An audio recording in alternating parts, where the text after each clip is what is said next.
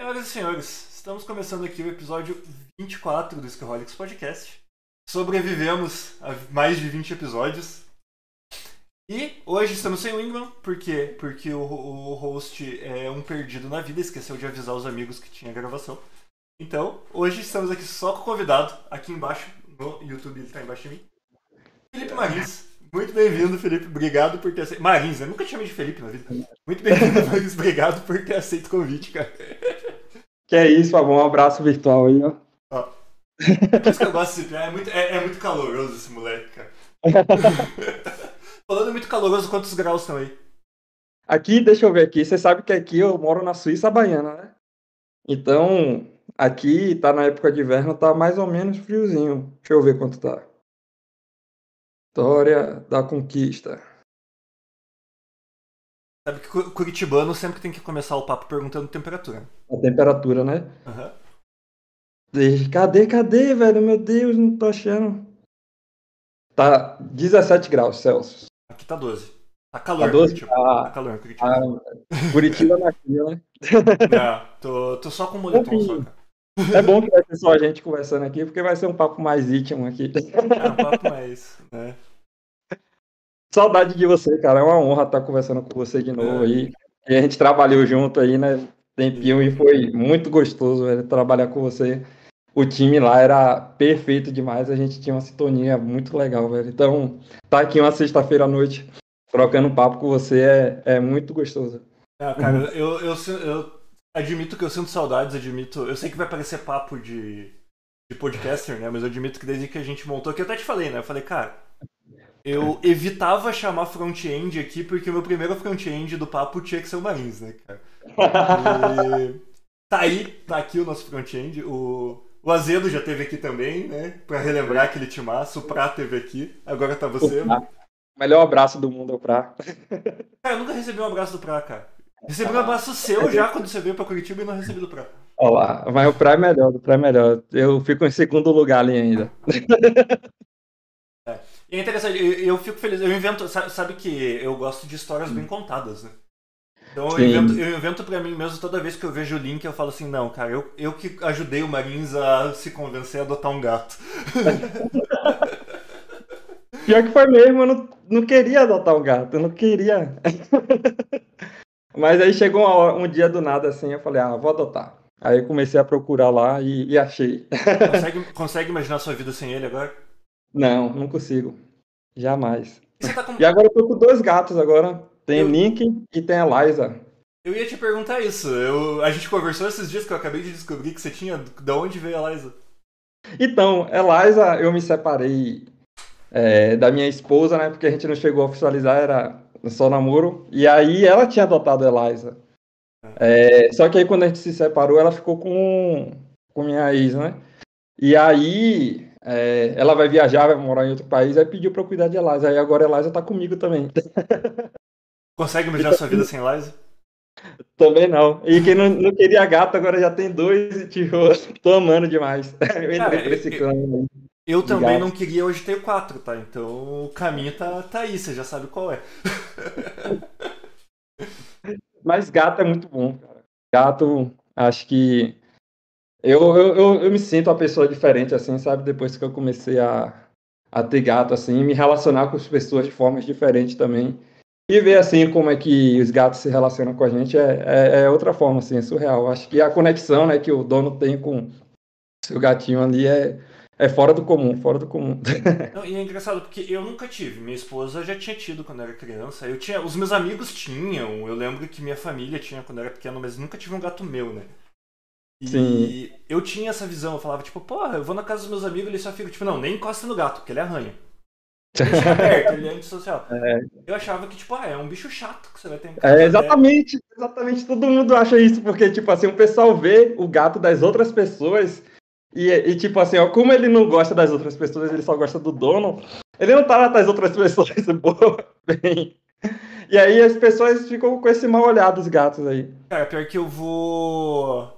A- aqui em casa até isso é desconstruído, cara. Porque o. O, Mochi, que é o, o parente da, da Eliza, né? Porque é, Sim. é frajola também. É, Cara. Ele, ele é social com qualquer ser vivo que aparecia aqui em casa, cara. A gente, colocou, a gente colocou cortina essa semana, ele entrou na bolsa do cara da cortina e tava quase indo embora com o cara. Ele, ele ama, ele ama o universo. É igual a Eliza, Eliza assim também. Aí ó, deve ser porque É são frajola, É, talvez.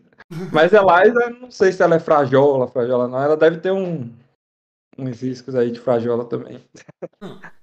É que assim, frajola a gente ama por causa da cor, né? Porque todos os Ah. gatos aqui de casa são vira-lata. nenhum- Não tem nenhum gato de raça aqui em casa. Ah, sim, entendi. É, é preto e branco, eu chamo de frajola. Ah, aprendi agora, tá vendo? Tô aprendendo bastante coisa sobre gatos que eu não sabia antes. Não, mas é, a gente. A gente tem um. Um certo incômodo aqui em casa com esse negócio de raça de gato. Por quê? É, os quatro são adotados, né? Os quatro Sim. são. O Mote a gente pegou direto da rua, o Ali a gente pegou. A gente. Uma moça resgatou, não podia ficar com ele, a gente aceitou ficar. E as duas meninas a gente pegou de ombro. Só que a Marie, eu não vou pegar ela porque ela tá dormindo. A Marie, ela é muito peludinha, ela é fofinha, ela tem um. Ela, Sim. sabe aqueles gatos peludo? É. E a galera, a galera insiste que ela é um gato de raça, só porque ela é peluda. E daí a gente fica, tá, os quatro são lindos. É, exatamente. Não, porque ela é a mais bonita. Não, ela não é a mais bonita. Todos eles são bonitos. É, exatamente. Todo mundo tem sua beleza ali, sua única beleza. Por Mas, exemplo, a Eliza mesmo, ela tem um narizinho empinadinho assim, que é a coisa mais bonita do mundo. Cara, pior que o narizinho é muito bonitinho, né? E. E Link já é todo medrosão, assim, todo peludão. E aí o pessoal acha também que é, é de raça, mas Ah, é verdade, o Link tá peludo, né? é, tá peludão. Daqui a pouco ele aparece aí. Deve Ele é- estar estranho. A, a Marie tem o pelo mais ou menos do comprimento dele. Ela não é da mesma cor, né? Mas ela tem um, um pelo compridão igual o dele, assim. E a galera Sim, agora achando- Oi? eu tenho, eu tenho um negócio pra te confessar, velho. Manda aí. Lembra quando o Link sumiu? Que aí eu fiquei desesperado aqui, fez cartaz, joguei no, no Instagram e tudo mais. Aham. Ele, na verdade, nunca tinha saído de casa. Você perdeu o gato dentro de casa, cara? Exatamente, ele tava escondido. Onde que ele tava? Ele tava debaixo do sofá, velho. Só que debaixo da, do apoio de braço, sabe? Eu virei o sofá de cabeça pra baixo e não consegui ver ele, porque é tampado assim. Ele entra no buraco e se esconde lá e não faz barulho nenhum. A gente tinha acabado de se mudar. E aí ele tava aqui esse tempo todo. Só que aí eu fiquei com. Eu fiquei com vergonha de falar que ele tava aqui em casa o tempo todo. Não, eu encontrei ele aqui no mato do lado. Mas. Você ficou com vergonha de falar e agora você assumiu no podcast pro Brasil inteiro, né? Tudo bem. Acontece. É, é, tudo bem. Uma hora a, a verdade seria realizada, é, seria dita. Mas aí, aí a Eliza não tá fazendo o trabalho dela, porque aqui em casa é assim também. A gente tem o sofá retrátil. Sim, É, quando abre ele, o mote entra. sim. Agora A gente- já tá entrando. A gente descobre que ele tá dentro do sofá por causa dos outros gatos que ficam em volta do sofá miando. Daí a gente fala, não, tem alguém lá dentro. Senão eles não estavam aqui. E os outros não conseguem entrar? Ou só. Não, todos, fica eles, todos eles conseguem, mas o único que tem o. Ah, o dono do o único que tem o, a gente a gente eu vou longe. É, o, o ponto era esse, cara. Eu achava que era um bicho que não brincava, que não dava atenção, que não fazia nada até o teu primeiro. E, eu, e é engraçado, a Ju ela, ela me tira sarro de mim até hoje, que eu a gente adotou o Mote, eu aceitei ficar com ele, ela queria, eu não queria. Sim. com ele, daí quando eu comecei a me dar bem com ele, eu falava assim, não, eu não gosto de gato, eu gosto só do Mote. não, é- não é gato, não. Né? Não, ele- ele é gato, diferente. E ela ficava, não, mas eles são todos assim. Não, é- ele é diferente. Daí veio ali. Não, não, é que a gente deu sorte. Os dois são diferentes. Até que veio o terceiro, o quarto gato. Não, ah, é verdade, os bichinhos são, são bonzinhos mesmo, não tem que ter preconceito, vamos nessa. Parece que eles vão absorvendo também, né? Um pouco assim da nossa personalidade. Alguns, talvez.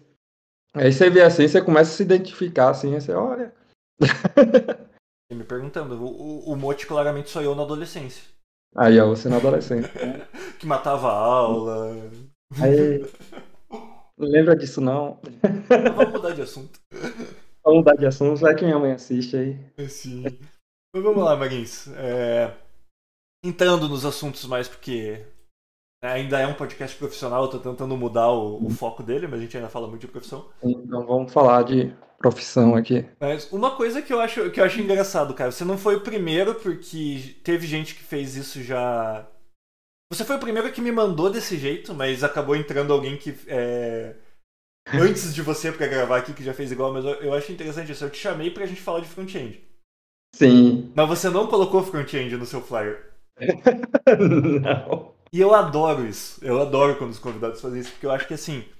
É padrão pra gente, a maioria dos, dos convidados aqui do podcast faz isso, né? Tipo, coloca. O primeiro bullet é, uma, é sempre a profissão, depois ele coloca os hobbies. Sim. Mas eu fico com essa do tipo, por que, que a gente se identifica? É tão forte na gente, né? O que eu sou. Você pensa, ah, quem você é, você sempre vai falar a tua profissão, aí outras coisas. E eu achei sensacional quando você me mandou. O, o teu flyer tava pronto faz um tempão e eu não tinha publicado ainda, né? Porque é, você ia vir agora só. Mas eu achei sensacional de ver ali. Você colocou minigameiro, bicicleteiro, coach desmotivacional sobre nerd. Você não falou que você é front-end e. É, eu te chamei pra, pra, falar de front-end, né? Isso, isso eu acho sensacional, cara. Eu gosto de, da galera que não se identifica por profissão. Sim, sim. É porque front-end é uma coisa que eu faço ali. Coincidentemente eu gosto de fazer. Mas é mais por isso mesmo. eu, eu acho que hoje em dia, tipo, eu tô focado mais assim em outras coisas, assim, em ressignificar as coisas, sabe?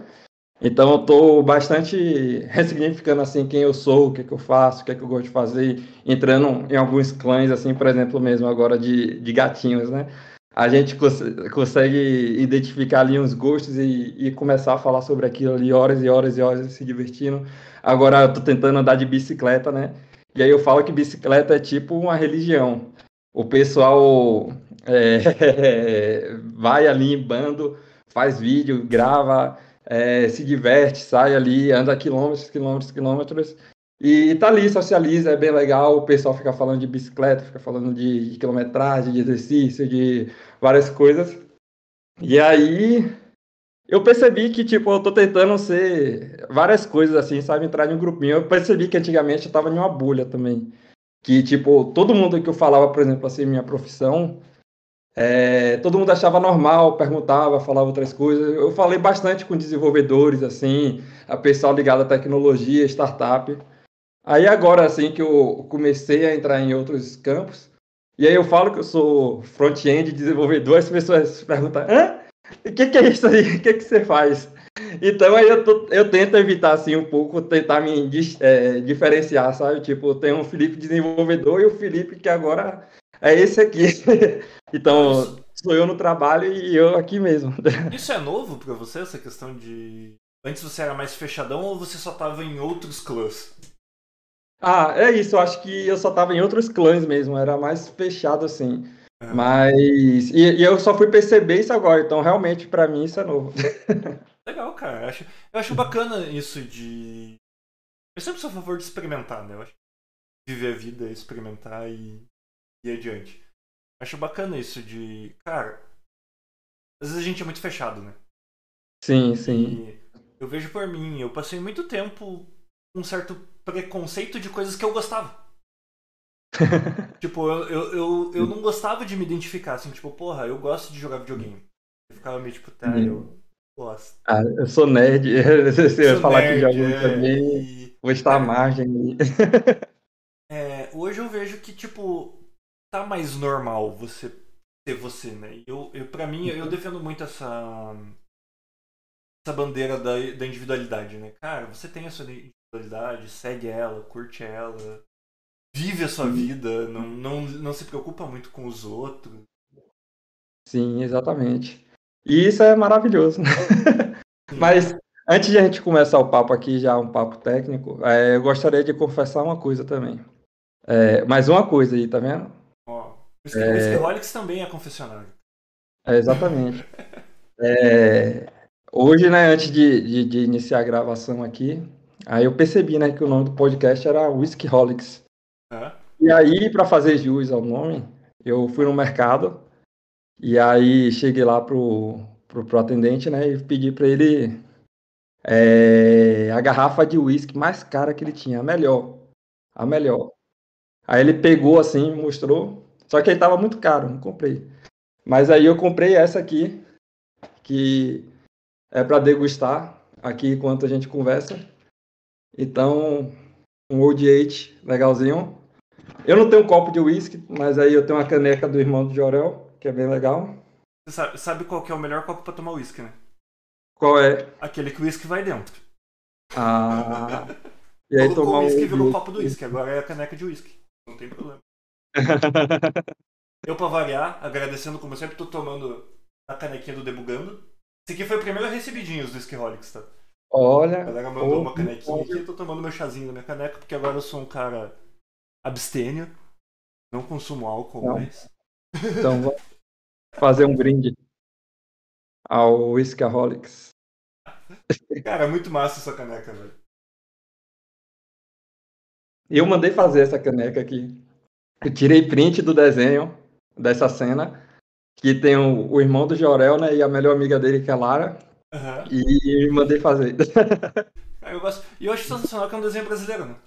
Sim, é desenho brasileiro e é muito, muito fofinho, assim, tipo, o pessoal exagera, assim, sabe? Tipo, potencializa, assim, a fofura. Tipo, eles pegam referência do, daquele kawaii, sabe? Do, da, da cultura japonesa dos olhões. E aí bota aqui, assim, ó, e aí é uma mistura, o cabelinho enroladinho, tá vendo? Um, um brasileiro, então, tipo assim, é, é tipo a cultura japonesa do, com, com os brasileiros, assim, aí acho que ficou um negócio bem legal, assim, que eles fizeram. E é, eu acho sensacional que pra. Eu eu não lembro quantos anos você tem, mas. 28. 28? 28 você nasceu É. em. 90, Oi? Falhou bem na hora que você falou. 93. 93. Ah, então você pegou essa época. É, cara, pra mim, o Irmão do Jorel é um, uma ode à minha infância, assim. Porque, cara, tem um Sim. episódio que ele compra aquele estojinho que é um robozinho, na verdade. Cara, nos anos 90, quando eu tava no. No ensino fundamental, aquilo era tipo os, moleques muito ricos, tinham, sabe? Tipo, era muito foda. Você... A, avó dele, que fica mandando ele por blusa o tempo É. todo, é bem vó de, de anos 90, assim. Blusa, filho. Vai ter frio. Come abacate pra fazer cocô. Faz bem pra pele. Sim. Eu, eu acho sensacional, cara. E eu, e eu gosto daquela. Daquele mistério em cima do irmão dele, né? Tipo, ele é o irmão do Jorel, mas o Jorel não faz nada no desenho inteiro. Jorel, Jorel só é bonito. Jorel só, só é Jorel. E também, ele, é- ele é o, o estereótipo do moleque bonito dos anos 90, né? Sim, cabelão longo, assim. Uhum. Pele dourada. Hoje em dia nem é mais o, o padrão de beleza da galera, da galera Sim. adolescente. Acho que o padrão de beleza hoje até tá, assim, um pouco bem, bem misturado, assim, um pouquinho. Mas sei lá, ainda assim. É, eu acho que é, é, é bem que a gente tá falando de individualidade, né? Agora a galera é mais. menos padrão e mais individual os gostos. Tá. Tanto é que, dessa individualidade, eu acho que um dos das coisas que estão fazendo mais sucesso hoje em dia são as coisas mais específicas, né? Oh, meu Deus, que coisa fofa! Essa aí é a. A, a quem? Essa é a Maria. Ela que todo mundo acha que é de raça. É, elas são, ela é três cores, né? Só gato, só gata fêmea pode ter três cores. Aham. Que legal. Meu Deus. Azeda que é um. tá, tá retado aí. Bota no, no chão, ser humaninho. Eu abri a porta pra ela sair, o outro que. Daqui a pouco os meus aparecem por aqui também.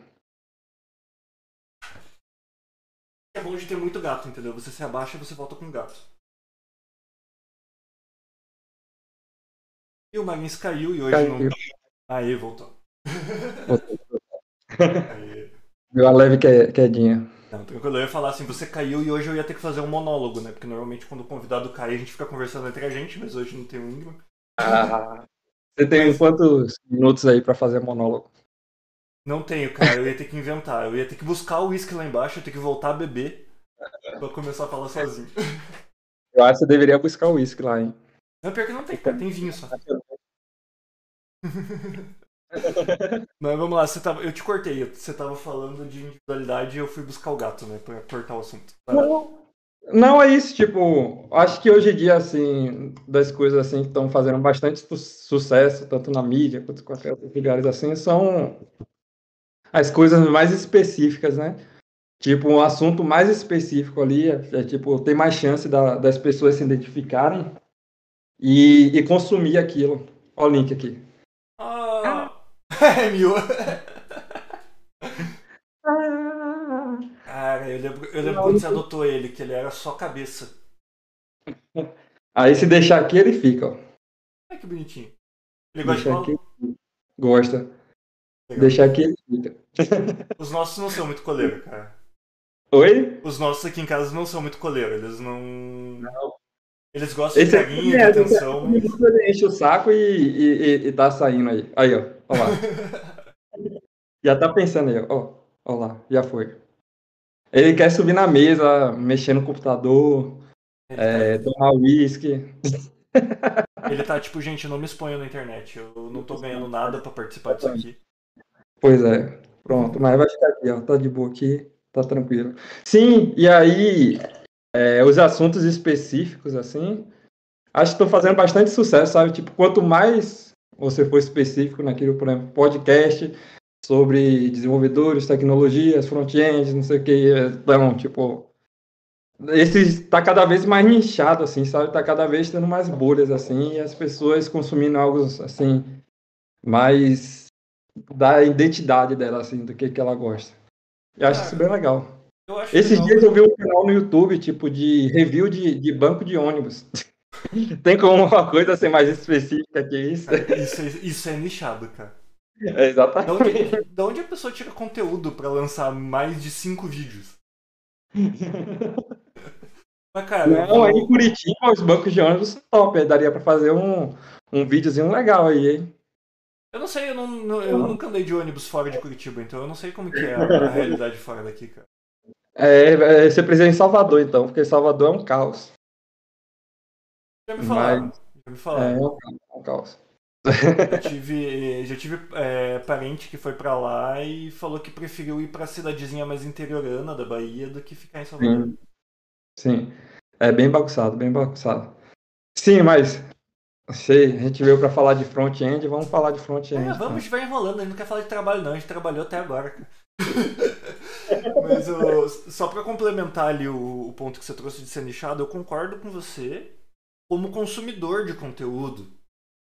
Às vezes quando eu quero uma coisa, eu gosto de ir num canal mais específico, tipo, eu sei que ele vai ter. né? Mas desde que eu comecei a fazer o podcast aqui como, né, aí criador de conteúdo, cara, eu comecei a ficar depressivo de lidar com um assunto só. Sendo bem sincero. Eu, eu, Sério? quase, Aham, eu, eu quase larguei os. Assim. Eu passei um tempo nessa do tipo, putz, né? E ó, o podcast nem é antigo, cara. Ele começou em fevereiro. É, Os últimos meses eu tava meio tipo, putz, será que continuo? Será que não continuo? Vamos lá. Aí, cara, semana retrasada, a gente conseguiu até a Ana, que tá aqui no, no chat, veio gravar. Foi uma pessoa que a gente tava há muito tempo querendo gravar. Falei, não, vamos Sim. falar com a Ana, né? Vamos, vamos dar um gás. A gente falou com ela. Aí na semana seguinte veio a Liza, que é escritora. E, cara, daí deu um up, deu um. Nossa, legal gravar. E daí o que, que eu percebi, cara? Eu tava de saco cheio de ficar falando de TI, cara. De TI, tá vendo? Porque, porque É. era um podcast muito nichado e eu tava ficando mal de vir gente aqui falar de TI. né? A gente pegou Sim. gente de todas as áreas, veio gerente de design, gerente de desenvolvimento de software, desenvolvedor, veio PM, veio agilista. E o que que acontecia? É, cara, essa galera vinha, todo mundo concorda que tem um problema gigantesco nessa área. Só que você Uhum. chega na segunda-feira pra trabalhar e você tá lá convivendo com a porra do problema. Sim. Isso começou a me deixar num nível de depressão de. Tipo, não depressão, depressão, não vou me autodiagnosticar aqui, né? Isso começou a me deixar num nível de. Ansiedade ali, né? É, não, assim, de tristeza mesmo, sabe? De ver assim, tipo, cara, o que, que eu tô fazendo na minha vida? Eu tô trazendo um monte de gente pra conversar sobre um problema, e a ideia do podcast, né? A gente sempre começa um projeto Sim. sendo inocente. Não, vamos colocar o problema na mídia, porque a galera não conversa sobre o problema. Não, legal, veio um monte de gente aqui que veio falar do problema, não, não critico nenhum, nenhum dos nossos convidados, porque todo mundo que veio realmente veio e falou do problema mesmo que tem na área de TI. É, problema Uhum. de. É, hipocrisia dentro dessa área, problema de tradicionalismo dentro dessa área. A galera botou a boca no, no trombone mesmo. Mas todo mundo, cara, saiu daqui, volta pro, sua, pro seu trabalho. Isso em N empresas, eu não tô falando de uma empresa específica, tá? Sim, exatamente. Volta pro seu trabalho no dia seguinte, vivendo aquela hipocrisia mesmo, e você vê que, tipo, você começa a se sentir impotente, sabe? Acho sim, sim. Já que você falou pra gente entrar na parte de front-end, vamos entrar nesse fato, né, cara? O quanto, o quanto a área de, de TI, ela, ela joga a gente para baixo o tempo todo, porque você Sim. tenta trabalhar, fazer um trabalho criativo, você tenta fazer um trabalho colaborativo e a área tá o tempo todo te jogando para baixo. Você não é uma pessoa, você é um número. É um número. Sim, é um número, exatamente. E tá cada vez difícil, tipo, você encontrar lugares assim, né, que não te tratam como número, trata tipo, como pessoa de verdade mesmo. É, mas assim, a, a, área de tecnologia de, de TI realmente tem essas partes ruins assim e tal. Mas ainda assim eu não consigo deixar de, de pensar que eu sou bem privilegiado também, sabe? Porque, tipo assim, eu, hoje eu trabalho remoto, trabalho de casa, e, e também a gente tem diversas empresas, por mais que tipo, a maioria não preste, querendo contratar a gente, assim, sabe, no, no regime remoto para fazer. E, e, e, o mais importante também, eu gosto de, de fazer o que eu faço. Tipo, eu gosto de de, de quebrar cabeça, ficar desafiando ali. E aí hoje eu cheguei em um momento assim na minha carreira que, tipo, eu posso ter o, o privilégio de, de, de, poder escolher assim onde eu quero trabalhar, sabe? Então, por mais assim que, tipo, o ambiente, se a maioria são, são bem hipócritas, assim, a, acho que por a gente estar tá nesse nível agora, assim, de que está tendo muita demanda e poucos profissionais, e os profissionais estão cada vez mais nichados ali, é, possibilitou a gente, tipo, me possibilitou, né, no caso, escolher, tipo assim, que isso seja menos pior. Não é que não existe, que, que, é, que é menos pior. Não, é, isso, isso, isso, que você tá falando é verdade, cara. Hoje, pra mim, tipo, cara, pra eu entrar numa conversa de, de proposta, a primeira pergunta que eu faço é, tipo, tá, mas remoto, remoto? Ou remoto pandemia quando acabar híbrido quando Sim. acabar presencial, porque, cara, é... mudou muito a minha vida trabalhar remoto. Mudou, né? E, e remoto, tipo, o pessoal acha assim que as relações ficam mais frias e tudo mais, mas eu senti um pouco ao contrário, assim, sabe? Tipo, apesar de não ter aqueles happy hours presencial junto assim com a galera, só tinha tipo uma vez por ano quando as empresas fazem seus eventos, né? É, ainda assim eu consegui ter uma relação assim bem profunda assim com os, colegas de trabalho, assim, sabe? Pessoas, assim, que cheguei a nem ver pessoalmente, tipo, já considero pra caramba, assim, sabe? Sei que eu posso contar com eles e eles podem contar comigo também. Então, tipo, o vínculo, assim, que o trabalho remoto trouxe, assim, pra minha vida foi bem legal, assim. Então, eu fico bem feliz nessa parte. Eu tento focar nisso aí e deixar a hipocrisia. Ah, eu vejo isso depois. Mas isso, isso que você falou é verdade, cara. Até pelo fato a gente aqui, né? Você tá na Bahia, eu tô em Curitiba. Exatamente. Eu nunca morei na Bahia, você nunca morou em Curitiba, a gente trabalhou muito tempo junto. Sim. Se deu muito bem trabalhando junto e foi, foi, e foi o trabalho remoto que possibilitou. Né? Foi o trabalho remoto. Sim. Esse ponto que você está trazendo eu acho importante. Eu gosto de falar bastante de trabalho remoto por causa disso, porque, cara, é, a galera tem essa visão, né? Ah, eu vou ficar fechado na minha casa, não vou falar com ninguém, isso vai trazer ansiedade. Vai tra... Não estou minimizando traz quando você. Depende de como você lida com a situação. Eu acho que eu cheguei. Quando eu cheguei, a equipe que a gente trabalhou já, já existia, né? Eu fui. Eu fui o calor da equipe. É, e vocês já tinham isso. E eu peguei isso de vocês, cara. Eles tinham um contato humano muito forte, mesmo distantes. E hoje a gente não trabalha mais junto e eu tento continuar replicando isso. E ao contrário do que a galera pode pensar, não é momento síncrono que faz isso. Eu fico fazendo reunião o dia inteiro com a galera para que eles se sintam próximos. Né? Exatamente. A gente tem, obviamente, os momentos igual aqui, trocando uma ideia e tal. Mas é uma coisa de presença mesmo, né? A presença remota, você não, não estando sincronamente com a pessoa, mas é, gerando esse ambiente de confiança que um pode contar com o outro por uhum. mensagem, seja da maneira que for, é o que traz essa. gera essa confiança com o passar do tempo. Exatamente. E, tipo assim, eu fiz várias amizades, assim, tipo, amigos, por exemplo, o Pra mesmo é um deles, é, o Lucas, o Paulo Vitor, o Douglas, que tá em Pernambuco. Acho que você deveria convidar o Douglas para vir para cá, viu? Acho que ele é o cara que tem o sotaque mais lindo de Curitiba. Ah, sim, o Douglas. Só que ele... Sim, eu tava. Não, eu tô na cabeça. Tem, tem um que tá na fila pra vir pra cá que é o Fred. O Fred. Ah, mas o Douglas tem um sotaquezinho. A tal. A, a apresentação dele na empresa antiga lá foi. Foi fenomenal. Acho que você deve, deveria tocar até sobre esse assunto na conversa com ele. Chamaremos, chamaremos. Douglas está, está, está convidado. Se, se eu não entrar num, numa deprê de fechar o podcast de novo, está convidado. Ah. Mas é. E. Mas, cara, eu. Voltando ao assunto. Eu acho. Isso é uma coisa que eu achei interessante. Eu já falei que várias vezes em episódios passados que pra mim ajudou muito porque eu tenho ansiedade social, né? Então saio. Aliás, não, não é tão grave assim. É, o ato de sair de casa pra, pra encontrar amigos, pra mim é uma coisa que eu quero, gosto dos meus amigos, quero estar junto, mas eu che já cheguei à situação de me arrumar, sentar no carro e não sair de casa. Sabe? E, e, começar a ter, e hoje eu trago isso pra minha vida, assim, eu tenho contatos remotos não só no trabalho. Sim. Contatos com amigos que às vezes é, mais, é muito difícil, por mais que a gente mora em Curitiba, né?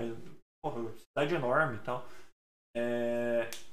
Cara, a gente, a, gente, a gente se conversa às vezes, tipo, pega um começo de final de, de sábado de manhã, começo de final de semana, troca uma ideia, troca bastante ideia por mensagem. Eu acho que existe um preconceito da galera sobre é, aplicativo móvel hoje, né? Sim. Ah, meu Deus, não se comunica mais, só fica no celular. Mas pra mim ajuda, cara. Eu consigo estar mais próximo das pessoas através de mensagem de texto, de troca de mensagem. Essa semana eu tive uma, uma semana bem complicada, então até deixei algumas pessoas no vácuo. Peço desculpa se você convive comigo há mais tempo, você está acostumado. Se você me conheceu recentemente, peço desculpa. Acontece. Tá? Mas é essa ansiedade e o. Eu acho que não só o remoto, mas o assíncrono me ajuda a lidar com essa ansiedade, porque eu não preciso responder a pessoa na hora. É diferente de uma ligação. Uma ligação ela é remota ao mesmo tempo, mas você tem que. Meu Deus, eu vou, não vou. Não dá tempo de pensar, de respirar. Né? Sim, exatamente. Você tem que ter a resposta ali na hora, você não consegue elaborar a resposta, você não consegue pensar, ver se tem outros lados é, para conseguir responder de fato assim. Então, a comunicação assíncrona também é bastante importante mesmo. Eu, eu sempre bato na tecla, acho que assíncrono tem que ser o primeiro contato e depois você tentar puxar algo, só se for preciso mesmo, em último caso, e aí você vai e tenta ali, porque também essa interação que a gente tem aqui, por exemplo, um podcast assíncrono, não sei se funcionaria muito. Não, não funcionaria, mas é uma, mas é uma coisa que a gente, cara, a gente, a gente combinou em maio. Sim, sim. E a gente tá gravando em julho. Sim. O síncrono, ele é caro. Exatamente. Exige que você junte, que separe as pessoas, que todo mundo vá. E aí quando você tá falando de um papo tete a tete aqui são duas pessoas, mas se você está falando de um, uma reunião de equipe, às vezes você está falando de 12 pessoas. 12 pessoas, exatamente. É muito trabalho, muita energia para essas 12 pessoas congruírem ao mesmo tempo. Né? Sim, sim. E também, tipo, acaba afetando a produtividade, sim, no, tipo, naquilo que ela realmente estava fazendo, executando, assim, de fato, por exemplo. Porque separar, aí vai prestar atenção na reunião, aí até você voltar ao raciocínio que você estava antes, demora, é, é devagar tal. E você acaba ocupando sua mente também com outras coisas também. E, sei lá, eu acho que é, empresas assim tinha que dar mais valor assim para o assíncrono mesmo. Porque é, acho que foi até no, no bate-papo com o Oswaldo que o pessoal estava falando sobre a individualidade de cada um ali, né? Tipo, eu mesmo, eu sou muito ruim para acordar cedo também. Acho que sofro o mesmo problema que o Oswaldo lá também.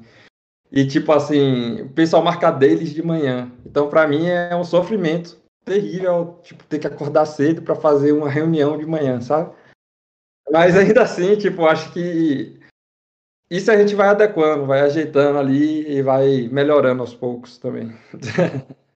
é, é, que aí entra o fato de que tipo, o síncrono ele tem que ter um propósito muito claro. Sim, exatamente. Você vai entrar ali numa dele, você sabe o propósito, você sabe que a galera vai vai estar tá focada em resolver problema, em respeitar o, o, tempo da reunião. Você vai, mesmo que você esteja desconfortável em acordar cedo e tal, você vai. Só que quando você vê aquela coisa tipo, ah, daily por daily, porque porque tá aqui no método, o livrinho aqui debaixo do braço diz que eu tenho que ficar aqui, é 15 minutos, né? É, é todo dia de manhã. E começar a bater papo. É, eu tenho, não, ou pior, eu tenho. É, tenho que fazer um status report lapidado, né? Que é aquele que o, o, o, líder não vai falar que é um status report, mas você sabe que é um status report. Exatamente. Cara, você já vai com uma vontade, vai ajudar os outros, você não vai fazer. É melhor não fazer essa reunião. Sim, exatamente. É melhor não fazer essa dele. Lá onde eu trabalho agora mesmo, tipo assim, os times têm bastante autonomia, assim, sabe? para decidir a melhor forma de, de, de, trabalho ali, como é que eles querem se organizar. E, e aí a gente acaba escolhendo assim, a gente pode optar por dele assim, que também dele de manhã. E aí, como o time tá novo ainda, a gente ainda tá tentando ver o melhor modelo, assim, ainda, sabe? Então tá sendo uma experiência bem legal, assim, também. Tá um time totalmente novo. A gente está desenvolvendo um produto novo lá também, que é, que é bem legal, assim. Então, é pelo menos isso, né? Tipo, é, a gente consegue ali se adequar e tentar é, contemplar as individualidades ali de cada um do time. Tanto é que lá, ele é, lá é, eu trabalho na Hash, né? E lá é bem agnóstico assim em relação à linguagem de programação. Você sabe, né, que na, na área de TI sempre tem uma rinha. Ah, PHP é ruim, JavaScript é porcaria, Python é bom, Go é bom, não sei o quê. E aí fica essa briga eterna, assim, mas todo mundo sabe que não existe um ruim e um menos um, ou então um melhor. É, existe cada caso ali tem a ferramenta certa. Por exemplo, você, com a chave de fenda, você não vai abrir um, uma, um, um parafuso com outra, com outra fechadura. Então, é, cada um tem sua, seu porquê de existir, sabe? E lá, como tem diversos times e pode se organizar de várias formas, é, é bem legal isso. Tipo, tem, tem, time que desenvolve PHP, tem time que desenvolve em Java, em, em Node. E aí é bem legal, assim, essa diversidade, assim, um lugar que, para você aprender ali mesmo, sabe? Quem é programador, tá, tá em um lugar bem legal, assim, para pegar bastante experiência e aprender mesmo. Eu acho interessante isso, porque a galera acha que quando você é, tira a regra, né? Você deixa mais aberto, vai virar uma bagunça, tudo vai se perder. Só que naturalmente o time precisa, porque senão a empresa não vai dar certo e todo mundo quer, quer trabalhar, né? Todo mundo precisa de emprego. Sim. Naturalmente as coisas convergem para começar a se comunicar, mesmo que você é, permita que os times tenham autonomia e decidam esse tipo de coisa, né? até no nível da linguagem da programação. É, e ainda mais hoje que está tão difícil achar programador. Imagine a gente limitar a linguagem. Programador já é um, uma, uma profissão que já está em escassez. Assim. Se olhar no LinkedIn, um monte de empresas está querendo contratar, tem bastante vagas. Ah, tem, tem, se, aí... você for, se você for olhar no LinkedIn, você vai ver que tem até recrutador que está se dando ao. Tá, tá, tá, tá, tá, se dando ao ridículo de fazer videozinho de dancinha e não sei o é, que, pra ver se chama a atenção da galera, né? Você vem trabalhar. Esses dias eu vi uma, umas gurias de RH fazendo cover do, do vídeo da Pfizer. Eu adoro o vídeo da Pfizer, mas ficou uma bosta fazer isso como um RH com recrutador. Com RH, né? Pois é. E aí, tipo, imagine aí você como empresa também, tipo, você está recebendo investimento, você tem que entregar os produtos, você tem prazos ali para cumprir e, e você quer entregar um produto ali e limitar ainda mais a, a nível de linguagem de programação. Eu entendo assim também, tipo, ter autonomia e procurar desenvolvedor, né? porque apesar de eu ser desenvolvedor front-end, eu também sou desenvolvedor em geral. então, é, tem, tem os especialistas ali na sua área e tudo mais, mas é, eu acho que tem várias formas de a gente chegar no mesmo resultado, sabe? Então, a gente explorar isso e ver ali na prática o resultado e ver tendo cada um tendo sua autonomia é bem legal, assim, sabe? É bem gostoso de trabalhar. E ah, você restringe uma linguagem de programação, também restringe regionalmente porque você trabalha presencial, né? Sim. Cara, você não acha mais ninguém se você fizer isso. exatamente. Então, por isso que eu me sinto bastante privilegiado, porque você vê, aqui na Bahia o mercado de programação, assim, de desenvolvimento, é bem, bem escasso, não é, não é muito escasso, assim, não, mas Tipo, salários é, em relação a São Paulo, essas coisas assim, como tem pouco mercado aqui, acaba sendo bem restritivo, assim, sabe? Então, podendo trabalhar na empresa de São Paulo, de Curitiba, isso aí tipo, foi muito bom pra gente, assim. Então, por isso que, novamente, falo, me sinto bastante privilegiado também. E ainda eu faço o que eu gosto. eu gosto de fazer isso. É, tipo, eu fiquei um tempinho parado agora, mas eu tô tentando voltar aí ativa e, e ficar mais forte fazendo o que eu gosto. Não, mas essa, esse comentário é abre, abre para mais uma pergunta. O que, que levou o Marins a ser programador, cara? Eu fui para TI por necessidade, né? Mas assim, levou, já que você ama tanto TI, por, quando que você descobriu que sou programador? Eu acho que é a palavra certa. Eu acho que se fosse definir uma palavra, acho que seria curiosidade. É, eu sempre fui curioso assim desde criança, tipo, quando via algumas coisas assim, eu queria entender como aquilo funcionava, sabe? Controle da TV. Como é que eu aperto o botão aqui e muda de canal lá? Como é que ele desliga? Aí eu abri o controle e começava a olhar as coisas assim, não entendia nada, só via a placa verde lá, não entendia nada. Mas aí eu ficava curioso assim, sabe? Eu gostaria de entender assim, tipo, como é que isso funciona de fato? O que é que está por trás disso? E aí, quando eu percebi que é, é programação, alguém desenvolveu aquilo, pensou, pensou na experiência que você poderia ter, foi pensado cada detalhe ali para a gente abstrair e, e clicar um botão e mudar o canal da TV, sabe? Tipo, ver esse processo assim é... fez eu querer estar nesse meio aí também. E, tipo assim, é, buscando curiosidades, é, é, buscando essas coisas assim. E aí começando a desenvolver também, começando a fazer essas coisas. É, eu vi ali que é muito gratificante, assim, sabe? Tipo, para um desenvolver, quer dizer, para mim, né? Tipo, escrever uma coisa e ver ela rodando em algum lugar, alguém mexendo nela, tipo, dá uma satisfaçãozinha assim, sabe? Cara, eu, eu admito que eu, eu gostava de, de programar na época eu programava lógica, sabe? Sim. Programar era fazer if, else, for. for each. Mas ainda não tá muito longe disso, não. Cara, eu comecei a me decepcionar quando eu comecei a ter que fazer muita integração, cara. Porque daí você fazia uma lógica que não tinha erro nenhum, mas um sistema não comunicava com o outro direito e começava a dar merda. E você não, eu não sabia. Chegou uma época que eu não sabia nem como debugar mais, porque. Cara, a gente foi pra um caminho muito. Não reclamo, tá? Até você você tá nesse mundo mais do que eu, não vou reclamar de desenvolvimento descentralizado, API, nada disso na sua frente. Mas na época que eu. Eu, eu sou do, da época monolito, sabe? Eu. Cara, você Sim. faz seu código, você vê a lógica acontecendo ali, depois que Era bem mais fácil, né? Fala a verdade. Não, cara, pra quem gosta de lógica, assim, depois ficou mais assim, você tem que ser mais especialista em integrar do que lógica mesmo. Você tem que fazer boas integrações. Né? Sim, exatamente, porque programa, né? É, como o Oswaldo falou, foi feito para jogar fora ali também. Tipo, você vai desenvolvendo ali e aí vai chegar um momento que, tipo, se você desenvolver uma vez e parar, esse, esse programa ele vai ficar obsoleto. Ele vai parar de funcionar nas novas tecnologias. É, ninguém vai conseguir mexer, vai começar a dar bug, essas coisas.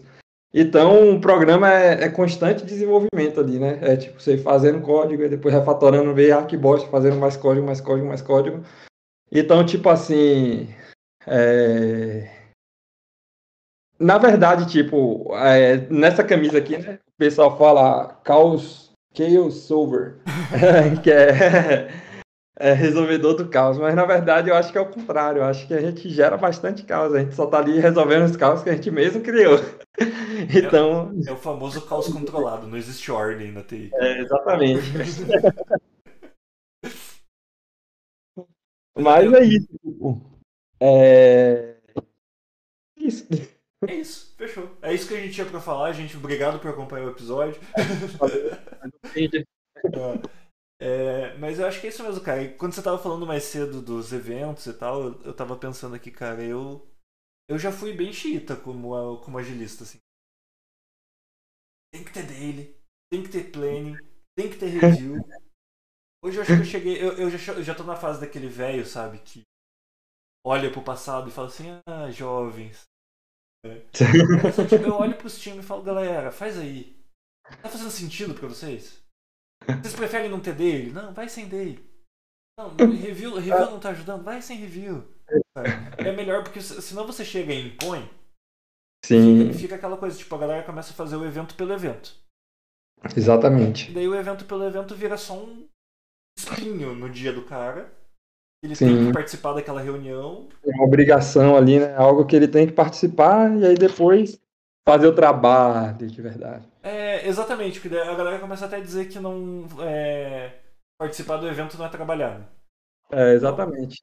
Ah, sei lá, em uma hora vocês fazem planning, review e retro, faz uma reunião só, fecha tudo, compra, manda embora. É, não tem essa de ser muito xiita, ser muito. Ah, agilidade. Ah, agilidade, Agilidade. É, agilidade é a coisa funcionar, cara. Isso daí que é agilidade. E eu sou muito daquele papo que você falou, sabe? Eu acho que o síncrono, ele tem que ser bem certeiro, sabe? Ele tem que ser bem assertivo. Então, porque ele é custoso. Tipo, separar um time de cinco, seis pessoas para parar o que eles estão fazendo, para conversar síncrono ali, depois de ter outras reuniões, e não ter um, um papo certo ali, algo relevante mesmo para ele conversar, é bastante cus- custoso mesmo. Então, volta até no assunto aqui que a gente estava falando sobre, sobre o assíncrono ali, sobre as deles e tudo mais. Tanto é que a gente está até implementando, um time lá implementou dele assíncrona. Eu acho isso bem legal também. Cara, porque aí se você tem um propósito claro, funciona. Porque assim, pra que que serve a dele? Pra todo mundo saber como as coisas estão andando, se alguém tá impedido e se o time pode se ajudar. Sim, Basicamente isso. Se você consegue ter essa mesma comunicação assíncrona, você não precisa de dele. exatamente. É, o importante é você É. saber o propósito. Tem que se comunicar pra se ajudar, pra resolver o problema, pra ter um. Pra ter um. Pra ter um. Eu não gosto da palavra sucesso, mas. Pra conseguir fazer uma entrega. Essa é a ideia. Se você tá fazendo isso assim, você tá fazendo. Eu gosto da, ideia da, da analogia do papel de pão, né? Você tá escrevendo no papel de pão e mandando por correio pro seu amigo e tá funcionando, segue fazendo isso. Não. E, e- e me lembrou até um, um negócio aqui que ocorreu até comigo lá na Hash mesmo onde eu trabalho, que durante um bom tempo, assim, acho que uns dois, um ou dois meses, eu só fazia dele async. É, o pessoal do time fazia assíncrono, eu já vinha reclamando, falando, ah, essas deles é, estão demoradas demais, essas deles não estão sendo muito assertivas tal. E eu tava também com alguns problemas de saúde, né? E aí a gente acabou combinando de, de eu fazer as deles assíncronas e o time fazer, quem quisesse lá, fazia assíncrona mesmo.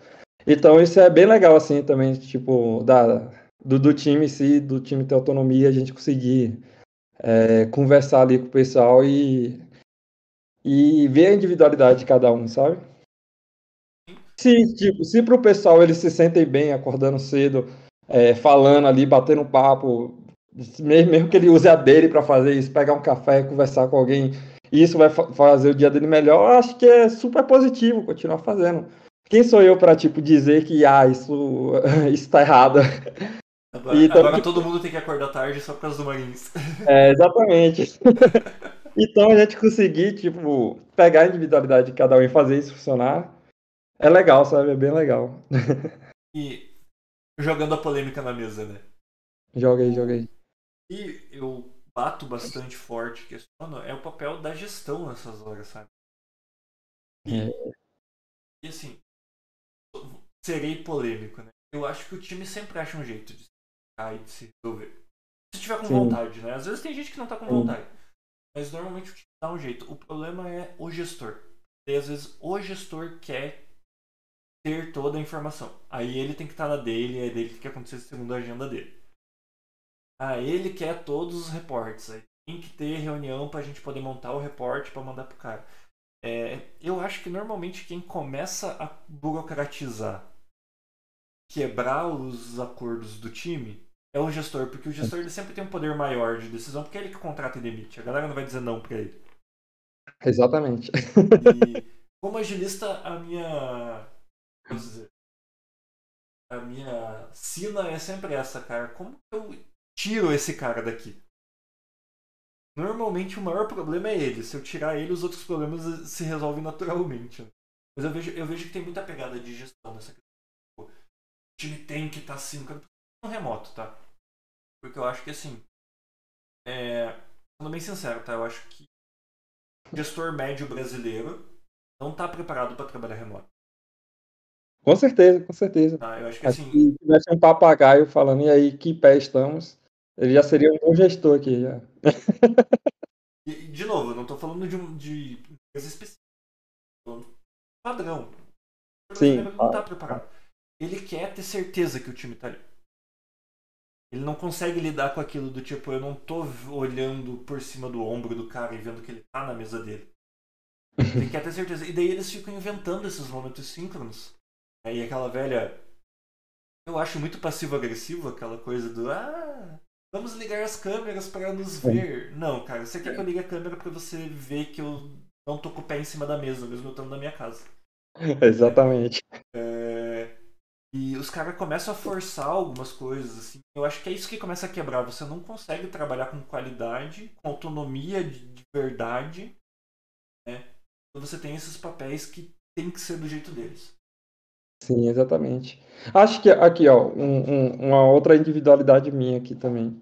Eu sou bastante produtivo, assim, de madrugada, sabe? Tipo, eu acho que é um horário, assim, que tem poucas distrações, tipo, tá tudo silêncio, é, tá escurinho ali, tá só a luz, aquela luz ali da, da lâmpada na sua cara, se ouvindo música, então, tipo assim, nesse horário, assim, é o horário que eu tô mais produtivo, assim. Então, eu gosto mais de trabalhar, assim, mesmo de, de madrugada, assim. Às vezes, eu deixo de fazer alguma coisa durante o dia e aí falo assim, não, de madrugada, quando eu estiver mais tranquilo, agora que eu tiver menos distrações, eu vou conseguir raciocinar melhor, eu vou conseguir resolver esse problema melhor. E, e aí eu acabo deixando, sabe?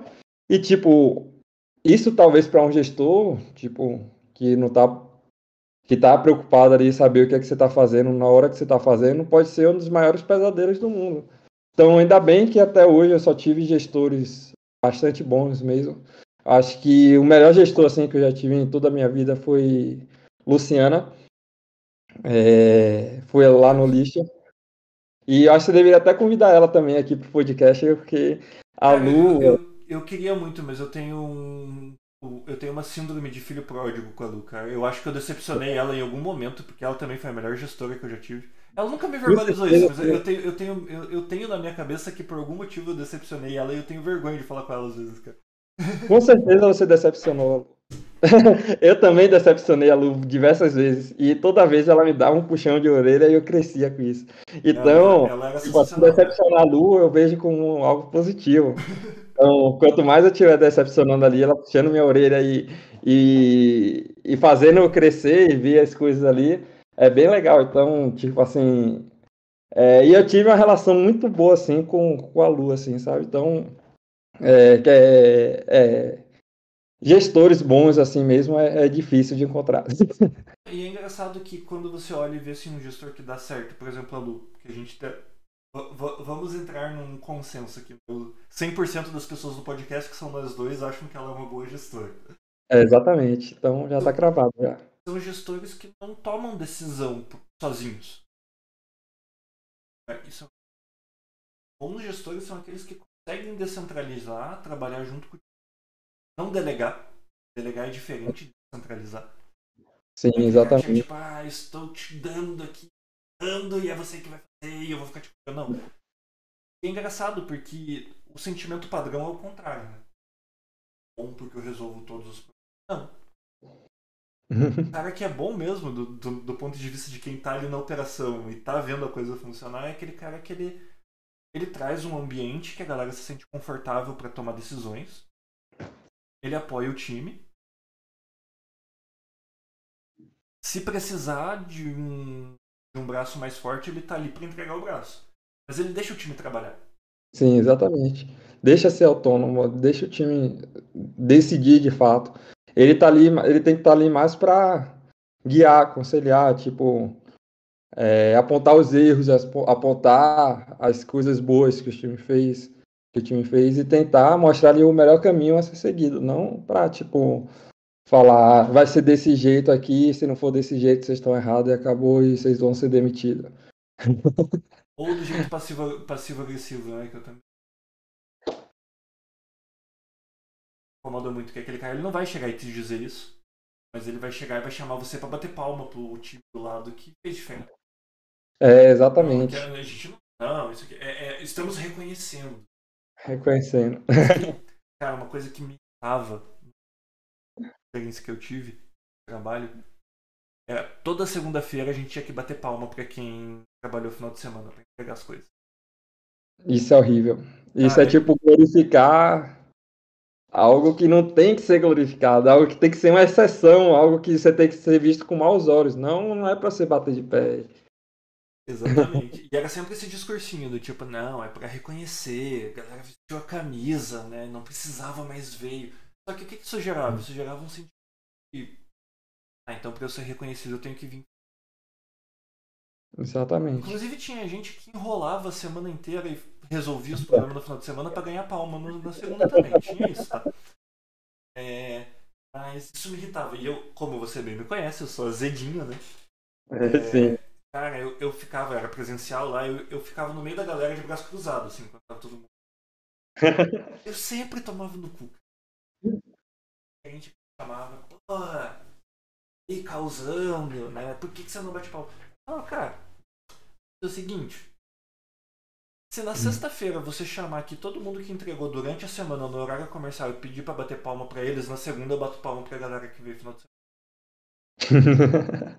Não, Nada mais justo. Né? Você tem que bater, você tem que estar tá lá, você não tá reconhecendo as coisas. Eu falo, cara, não, velho.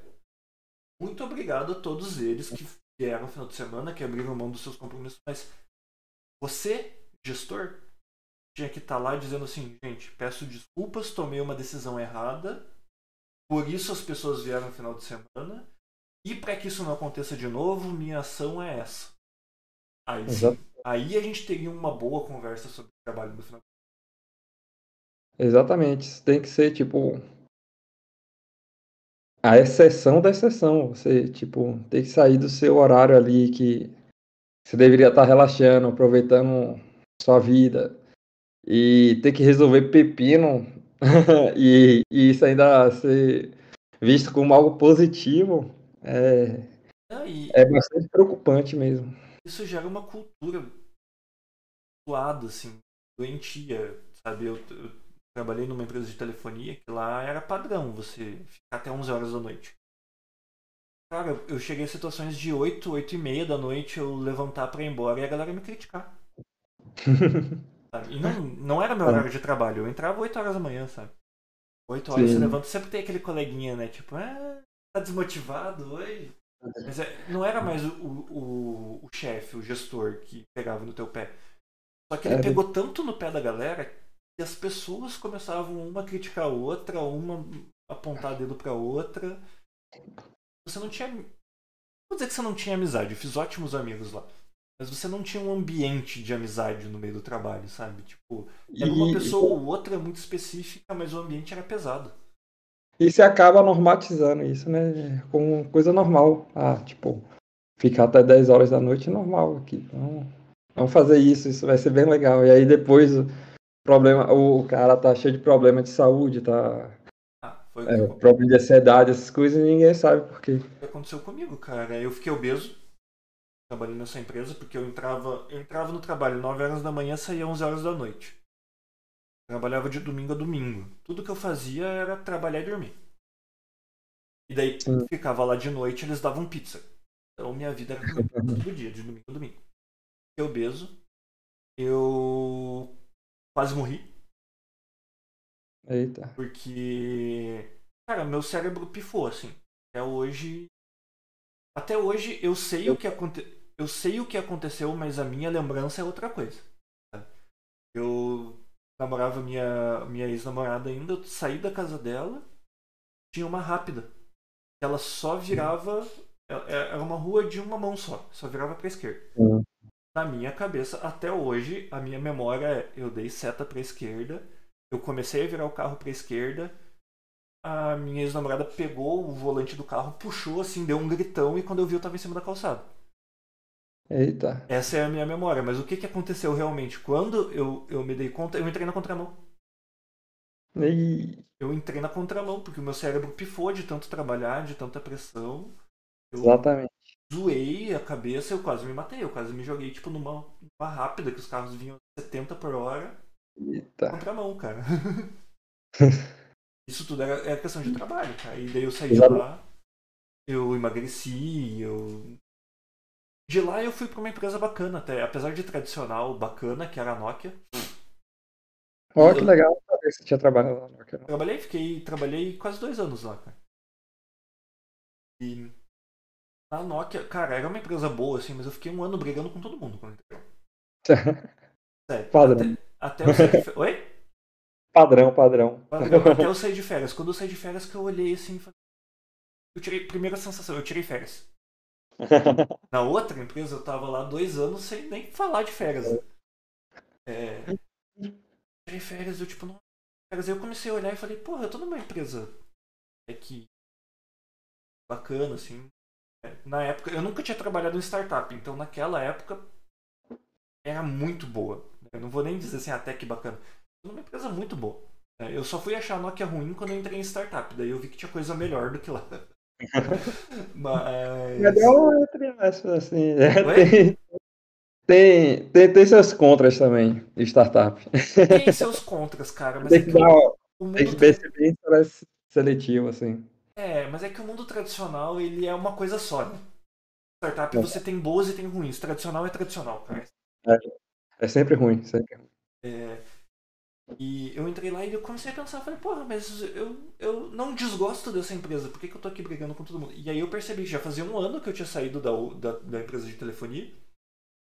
E eu tava agressivo porque eu aprendi a ser agressivo lá, cara. Sabe? Eu, eu, padrão. eu tinha passado dois anos num ambiente extremamente agressivo. Eu tava vivendo outra realidade e eu ainda tava brigando com todo mundo. Tava. Sabe, tava com aquela sensação de. Todo mundo quer me passar a perna, todo mundo quer me ferrar. É isso que eu ia perguntar, tipo, por que essa agressão assim? Seria tipo o pessoal, tipo, queria passar por cima de você pra eles, por exemplo, serem promovidos e você não, por exemplo? Era tipo uma guerra interna assim que o pessoal fazia? Era, mas não era tanto por promoção, cara. Era pra. por ego. É ego, né? Era ego, era pra ser reconhecido pelo chefe. Era pra. Sabe? Era. Era tenso lá. Olha como eu sou bom, né? Não, cara, lá, lá, lá era um lugar. Tinha, tinha gente que fazia questão de mandar e-mail 11 horas da noite, cara. falar assim, ao programar a curta, seis, é, 3 horas da tarde, eu vou falar, vou botar esse e-mail pra sair 11 horas da manhã pra mostrar que estou trabalhando. Exato, só pra sair. E assim, e era uma coisa do tipo, meio que de sobrevivência, sabe? Também não vou falar que era só ele, tinha uma coisa. Era assim, eu tenho que jogar o problema pra você. Porque alguém tem que ficar com o problema. E eu sei que quem ficar com o problema vai se ferrar muito. Sim. Então você pensa assim, igual eu falei, tipo, já era uma cultura ficar até 11 horas da noite. Já era uma cultura trabalhar de domingo a domingo. Mas isso antes da Nokia. Antes da Nokia, eu tô falando da empresa que me Sim. deixou agressivo. Sim. Já, já era uma cultura. Você já tá nisso. E vem alguém dizendo assim, ó. Vem, por exemplo, você pra mim e fala, Fabão, eu tô com uma dificuldade aqui, você me ajuda, eu vou olhar e vou falar, eu vou assumir mais uma bucha, entendeu? Você daí vai fazer Sim. o quê? Eu vou ter que trabalhar agora até as duas da manhã pra ajudar esse cara? Sabe? E isso gerava essa, essa agressividade, sabe? Do tipo, eu não posso contar com ninguém. Porque tive bons amigos nessa empresa. Óbvio, acho que foi. O ambiente agressivo fazia com que as pessoas que se davam bem se dessem muito bem. Eu não posso reclamar de todo mundo que eu conheci na. Mas. Tinha essa sensação, sabe? Do tipo. Tudo que estão me pedindo é pra que de alguma maneira eu tenha que trabalhar no final de semana no lugar de alguém. sabe? Sempre tinha essa sensação, né? Não sei se. Sempre, sempre tinha essa sensação. E quando eu fui pra Nokia, o que, o- essa agressividade ela veio disso, sabe? Do tipo, eles chegavam pra mim e falavam, cara, é, desenvolve, na época eu era desenvolvedor ainda, né? Ah, desenvolve essa realidade aqui. Eu já achava que o cara tava falando que eu tinha que fazer e tinha que ficar final de semana e sabe? E não era isso que ele tava pedindo. Exatamente. Que- Mas vezes- isso, Isso aí você via depois ou tipo lá ainda no, no ambiente lá? Como assim, via depois. Ah, não, vi só depois que saí. Quando eu, ta... Quando eu tava lá, isso daí era o modus operandi, cara. Ah. Lá era assim, tipo, eu não tinha uma opção lá na, na empresa de telefonia. Eu não podia dizer não.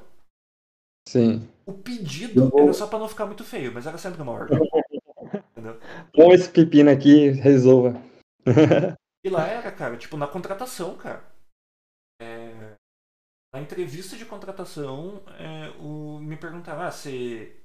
você costuma fazer muita coisa sexta-noite, sábado de manhã? E... Eu, ah, na época era novão, né? Falava, ah, é. Tirando no- os tava salários. Naquela, naquela época da carreira que você não, não diz não, né? Aí eu, Exatamente. não, é, qualquer coisa a gente se adapta. Tal. O cara, não, porque a gente costuma. É, desenvolvedor costuma varar a noite aqui, de sexta pra sábado, porque é o horário que acontece deploy. Cara, cansei, cansei de ficar lá fazendo nada, olhando pra parede, mas era só porque tinha que ter alguém lá, sabe? Isso te torna agressivo, porque, voltando à sua pergunta, é, ansiedade te torna agressivo. Sim. Você, antes da pessoa te dizer o que ela. te provar que ela tá querendo te passar a perna, você já tá prevendo todos esses cenários. Exatamente. Aí E você aí já vai responder com agressividade pra evitar. você já entra na defensiva e já quer, tipo, mostrar, não, desse jeito aqui. E é Então, engraçado, sim. cara, porque era uma empresa com uma cultura zoada. Fazia muito dinheiro, mesmo desse jeito. Ela tinha, ela, ela tinha um caixa pra pagar processo, pra você ter ideia. Porque eles preferiam pagar processo trabalhista do que catar bem a galera. Ela foi comprada por, Essa cultura é muito boa, hein? ela foi comprada por uma empresa maior. E hoje essa empresa maior tem a mesma cultura que ela tinha. Ela conseguiu. Cara, ela conseguiu expandir essa cultura de merda. E hoje essa, essa, essa outra empresa. A empresa do bonequinho roxo, eu não vou falar o nome, né? Quem tá vivo sabe. É, tem essa cultura, cara. A galera é comendo fígado todo dia. é- Eu, eu falo que tem umas empresas aí que não é possível, cara. Deve ter, tipo, auxílio pó, sabe? Que é para os funcionários ficar cheirando pó lá no trabalho e ficar acordadão trabalhando o tempo todo. Não, mas Porque- era. É, era uma coisa. E até hoje eu tenho problema com isso, né? É, esses tempos atrás, a empresa que eu trabalho hoje mandou um. Uma latinha de energético presente pra galera, mas tinha um objetivo, era pra, sabe, pra passar uma mensagem de. Ah, a gente tá energizado, coisa assim. É. Só que quando eu recebi aquela latinha, eu fiquei louco em casa. Eu fiquei louco, eu entreguei pra minha esposa e falei, some com isso aqui daqui. Não quero ver na minha frente. Ela, porra, mas é um agrado que eles estão te dando. Por quê? Porque lá na, nessa empresa de telefonia, eles colocavam energético na tua mesa, assim. Sabe? É, e, e a mensagem era, ó, eu, eu, eu tô te dizendo, você, você não vai dormir essa noite. Você vai ter que ficar aqui, Era, acordado. garra- era garrafa, cara. É, tipo, a, galera, a galera. A galera deixava as garrafas empilhadas do lado da mesa. As garrafas grandes? E, e é engraçado, cara, eu saí de lá em 2012. Tá pra, tá pra dar 10 anos que eu saí de lá. Até hoje eu tenho gatilho. Tipo, eu olhei ela tinha de energética, eu fiquei louco, cara. Isso.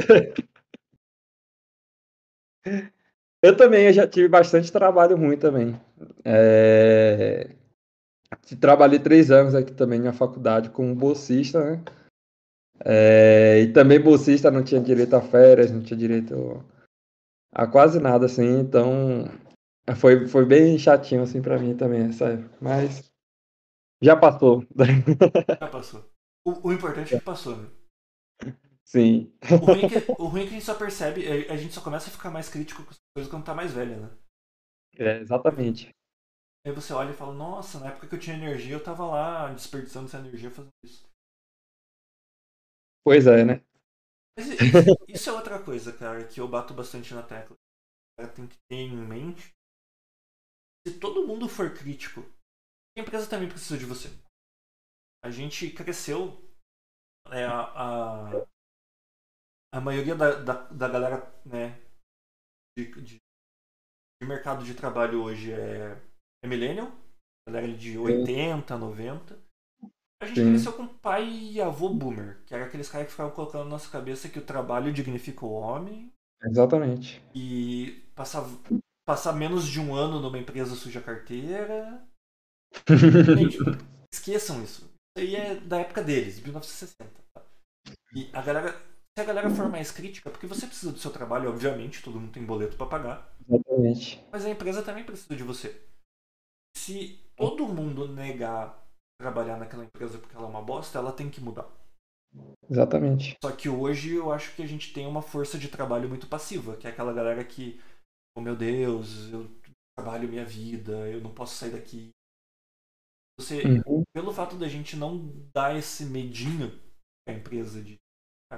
Eu, eu falo bastante isso para as empresas que eu trabalho. Eu falo, cara, tem que pensar que você tem dois tipos de concorrente.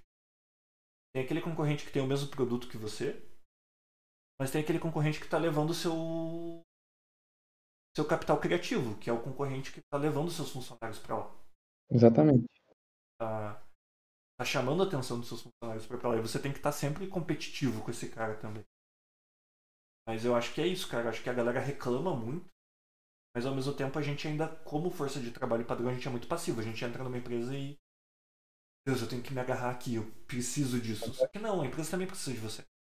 Você precisa. Como, você unitariamente, talvez ela, ela possa cortar fácil e tal. Mas se todo mundo ali dá esse medo do tipo, cara, se você for cuzão comigo, eu vou embora e te queima ainda lá no Glassdoor. né? Te queima na internet. A Sim. galera vai parar de querer vir trabalhar aqui. A empresa tem que começar a tomar umas decisões mais humanas. Mas isso é difícil, cara, porque exige muita gente. É, mas exatamente, ainda mais nessa área agora que a gente estava falando, né, de, de TI, de tecnologia, que está difícil de trabalhar achar trabalhador, achar mão de, de obra. Então, tipo assim, as empresas estão recebendo bastante dinheiro, estão querendo desenvolver um monte de coisa, mas não tem quem faz. Então, e, a, e agora? e, tipo, se você pagar qualquer um, vai fazer de qualquer jeito ali, consegue até fazer, mas problema é que você vai ter também ali para manter aquele negócio. O caos que você vai gerar. Então, tipo, é por isso que eu falo também, é, volto naquele assunto de novo do, do, do, privilégio, assim, né, que a gente está tendo agora.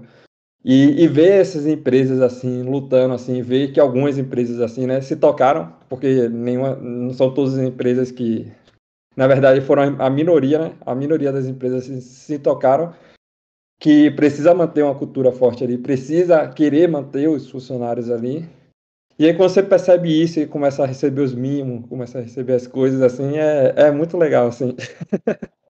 Sim. Mas eu tem outra coisa que eu fico um pouco chateado que odeio, eu odeio esse argumento de dor do crescimento. Eu acho que crescer dói, mas dói de outro jeito. A maioria das empresas não. A maioria das empresas, elas. Oi? Pra mim isso é desculpa. Não, eu acho que dói, dói financeiramente, dói né, ansiedade do A maioria das empresas, na verdade, elas sofrem a dor do tradicionalismo e dão o nome da dor do crescimento. É, Exatamente. Que é aquela empresa que você falou, são poucas, normalmente são as mais recentes, mais novas. Que, por quê? Por que, que são as mais novas? Porque é aquela empresa que ela precisa da galera que está ali dentro mesmo. Ela não Exato. pode, ela não tem capital para ter tipo mil funcionários, ela tem que fazer acontecer com 50. Então ela, ela aprende a ser mais humanizada porque ela começa a crescer ela começa a crescer, ela faz o que? Ela olha lá, hum, quem tá grande hoje? Ah, tem essa empresa aqui que é grande. Provavelmente uma tradicional que tá há 60 anos no mercado né? Ah, essa aqui tá grande, quem que eu posso trazer de lá? E começa a trazer gestor dessas empresas grandes. Sim. Começa e aí começa a as coisas e aí, você vê, e aí você vê que é uma empresa que às vezes ela tem um discurso progressista, ela tem um discurso de startup, ela tem uma cabeça às vezes lá em cima, lá no CEO lá, que é bacana, mas ela não funciona porque no meio do caminho ela entupiu de gente tradicional. Exatamente. Daí fala que é a dor do crescimento. Não é a dor do crescimento, é a dor do tradicionalismo. Exatamente. E agora, te falar, assim, que eu acho que é bem difícil, assim, sabe, o pessoal achar uma balança, assim, entre, tipo, as decisões de negócio, tipo, algo que vai ser muito bom para o negócio, fazer algo que vai mudar o mercado e, tipo, fazer algo com qualidade, assim, sabe? Desenvolvimento pensado estrategicamente. Então, tipo assim, achar esse meio termo, assim, entre entre esses dois é, é bastante difícil, assim, sabe? E, e sempre se encontra pessoas dos, dos extremos. Tem, tipo, pessoas que, ah, negócio é negócio, que a gente vai, faz qualquer coisa aí, cospe código, joga em produção e vai. E tem pessoas muito puristas também, falar, ah, não, né, assim, a gente tem que planejar, tem que fazer o escopo aqui, projetar, então... Então, tipo, achar essa balança, assim, tipo, para a empresa é bem desafiador, ainda mais quando a empresa está crescendo, assim, tipo, eu entendo essa parte, assim. Mas falar que é dor de crescimento, eu acho que, tipo, já está querendo falar, tipo assim, ah, vai ser desse jeito aqui que eu tô, que, que eu tô querendo e você que sofra aí, entendeu? Então, tipo, tem um nome melhor para isso, não é dor de crescimento, isso é tipo, ó, oh, eu vou botar no seu rabo porque... Volta lá na história de 2012 que eu tava contando, é do tipo assim, eu tenho que achar no rabo de alguém para colocar. Exatamente. Se eu Porque... sou gestor, se eu tenho poder de contratação e demissão, provavelmente vai ser no seu. Porque eu não vou colocar no meu. E aí começa aquela guerra, né? Então, e aí, tipo assim, é, você vê que acho que a maioria das áreas de TI, assim, um nível de rotatividade de empregos, de tá muito alto, muito alto, muito alto.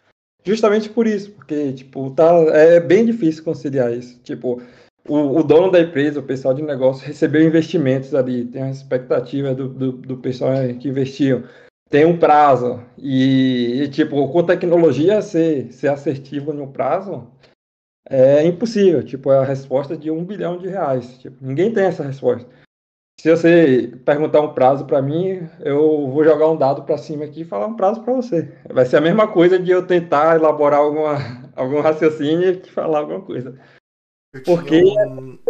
são muitos, são muitas áreas, são muito. Tem, tem que, os astros têm que estar bem alinhados, tem que estar tudo certinho ali para acontecer do jeito que você planejou. É, cara, mas é, uma analogia que eu li uma vez que eu acho sensacional nesse ponto é que, tipo, Cara, o trabalho criativo ele não é previsível. Exatamente. Você não você não pergunta para um pintor quanto tempo ele leva para fazer um quadro. Exatamente. Então você simplesmente você você pergunta para ele o, a mensagem que ele quer passar com o quadro. Eles não tem, cara. Não adianta você ficar pressionando ele, ele não vai pintar mais rápido. Você dá mais tinta para ele, ele não vai fazer não vai. Uma, uma pintura melhor, sabe? Você falar assim, ah, deixa eu pegar um pincel aqui e ficar fazendo isso aqui do teu lado, não, não vai fazer o quadro ficar mais bonito. Porque o trabalho criativo, ele exige... Exige momento, às vezes.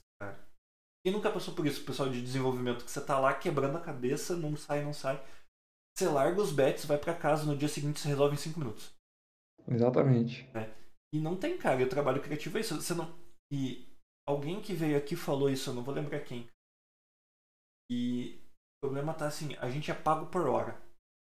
A empresa quer que você use aquelas 8 horas que ela te contratou Sim. produzindo, executando. Cara, trabalho criativo, às vezes você vai em 5 minutos resolver um problema gigantesco. E nas outras 7 horas e 55 você vai ficar, tipo, fazendo umas coisinhas desse tamanho que não agregam nada só porque você tem que fechar tempo de trabalho, sabe? E isso é, não é mitigável. Consegue falar assim, ah, eu normalmente resolvo três desses problemas de cinco minutos por semana e esse projeto aqui me parece que tem 30, então em 10 semanas eu entrego. Não tem. Uhum. Vai ter uma semana que você vai fazer um monte de coisa, vai ter uma semana que você não vai conseguir produzir nada. e, e, agora, interessante, tipo, você falou dessa questão assim de, de, de saber, mas o que eu gosto da, da agilidade todo, Scrum, essas coisas. É isso aí, é tentar trazer um pouco dessa previsibilidade, sabe? No, no processo de desenvolvimento. Porque, tipo, a gente sabe, determinar o prazo é ruim. Mas a gente tem que estar tá previsível, tem que ser, o projeto se ele tem que ser previsível, tipo, ao que pode acontecer, sabe? Então, tipo assim, a gente começa a criar cerimônias, é, rotinas, é, algumas, algumas coisas assim, alguns padrões para a gente tentar, tipo, deixar a par é, o que, que pode acontecer ou não com aquele projeto.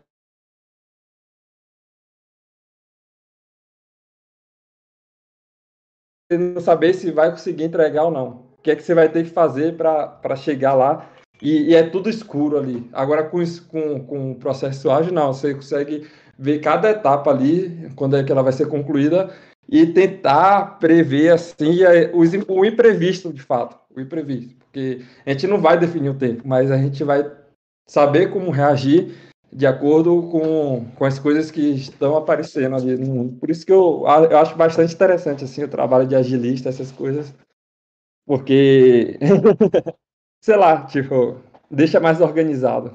Deixa assim, cara, não, não, é todo dia que alguém reconhece o nosso trabalho, então eu tenho que te agradecer publicamente. Normalmente a galera odeia agilista, tá? O gestor não gosta porque ele não deixa ele mandar, o desenvolvedor não gosta porque ele fica só marcando evento. Então é, é bom quando alguém reconhece a gente, cara. Mas eu vou. Pegando esse gancho, cara, tem. Eu também defendo bastante.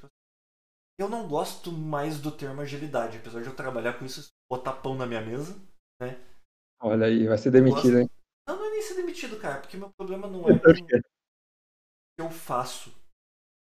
Meu problema é que isso virou um mercado. Eu estou conversando hoje com os meus colegas de trabalho, com os meus pais. Né? Produto, né? Isso virou um produto. Não é mais assim. Virou uma coisa que meio que tem uma galera que vende que você chega na empresa, instala agilidade, dá next, next, finish. E a coisa uhum. funciona magicamente. Você vai ter previsibilidade, vai ter métrica, você vai ter, você vai ver, você vai fazer. Assim. Cara, não é Vai assim. ter que chegar lá, mudar tudo. Tem que botar não. um monte coisa na mesa. Não é assim, cara. Você. Sabe, você, você e tá formando uma galera que não tá preparada para trabalhar com isso, como agilista, que acha que é só fazer cerimônia. Exatamente. Gente, as cerimônias elas são legais, igual o Marins acabou de falar, elas são, elas têm valor, não tô diminuindo.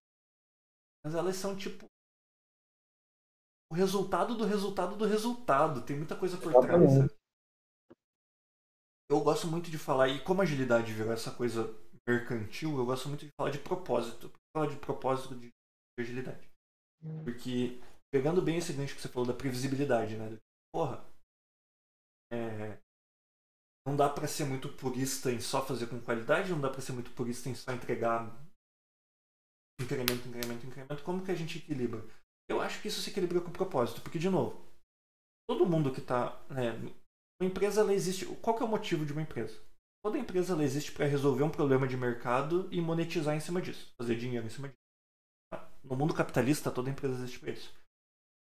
Todo mundo que está ali dentro, ninguém quer que a empresa abra falência, porque senão você perde seu emprego. Você quer que a empresa se dê bem. É uma premissa. Você entra num trabalho para aquela empresa progredir. Quando você deixa muito claro os propósitos para todos os envolvidos, você vai ter um time que sabe por que, que ele tem que entregar aquilo, por que, que a gente tem que entregar isso em, em agosto. Por mais complexo que seja fazer. Cara, a gente tem que entregar em agosto porque tem uma. Vai. vai é...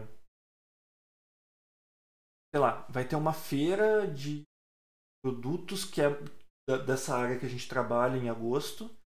E se a gente não lançar até lá, a gente vai perder o timing de conseguir botar isso no mercado e, cara, a gente tem uma possibilidade de ser a primeira empresa do país de fazer isso. Sim. Quando você traz esse propósito e você fala, não, não é só porque o meu chefe quer que eu faça agosto. Exatamente. É porque a gente tem um propósito. E, tipo, cara, a galera vai dar um jeito de tentar fazer aquilo acontecer. Só que aí todo mundo tem que estar junto também, né? Vai dar um jeito cortando escopo. Vai dar um jeito, às vezes, trabalhando a mais, porque você sabe por que, que você tem que estar trabalhando a mais, é porque alguém mandou. Né? Vai ter aquela coisa que não vai sair muito perfeita, mas vai funcionar. Tem aquela coisa que, tipo, cara, todo mundo vai ter que acordar que não pode ser feita às pressas, porque senão tudo dá errado e daí você vende um negócio lá na feira de produtos que não, que não vai funcionar, né?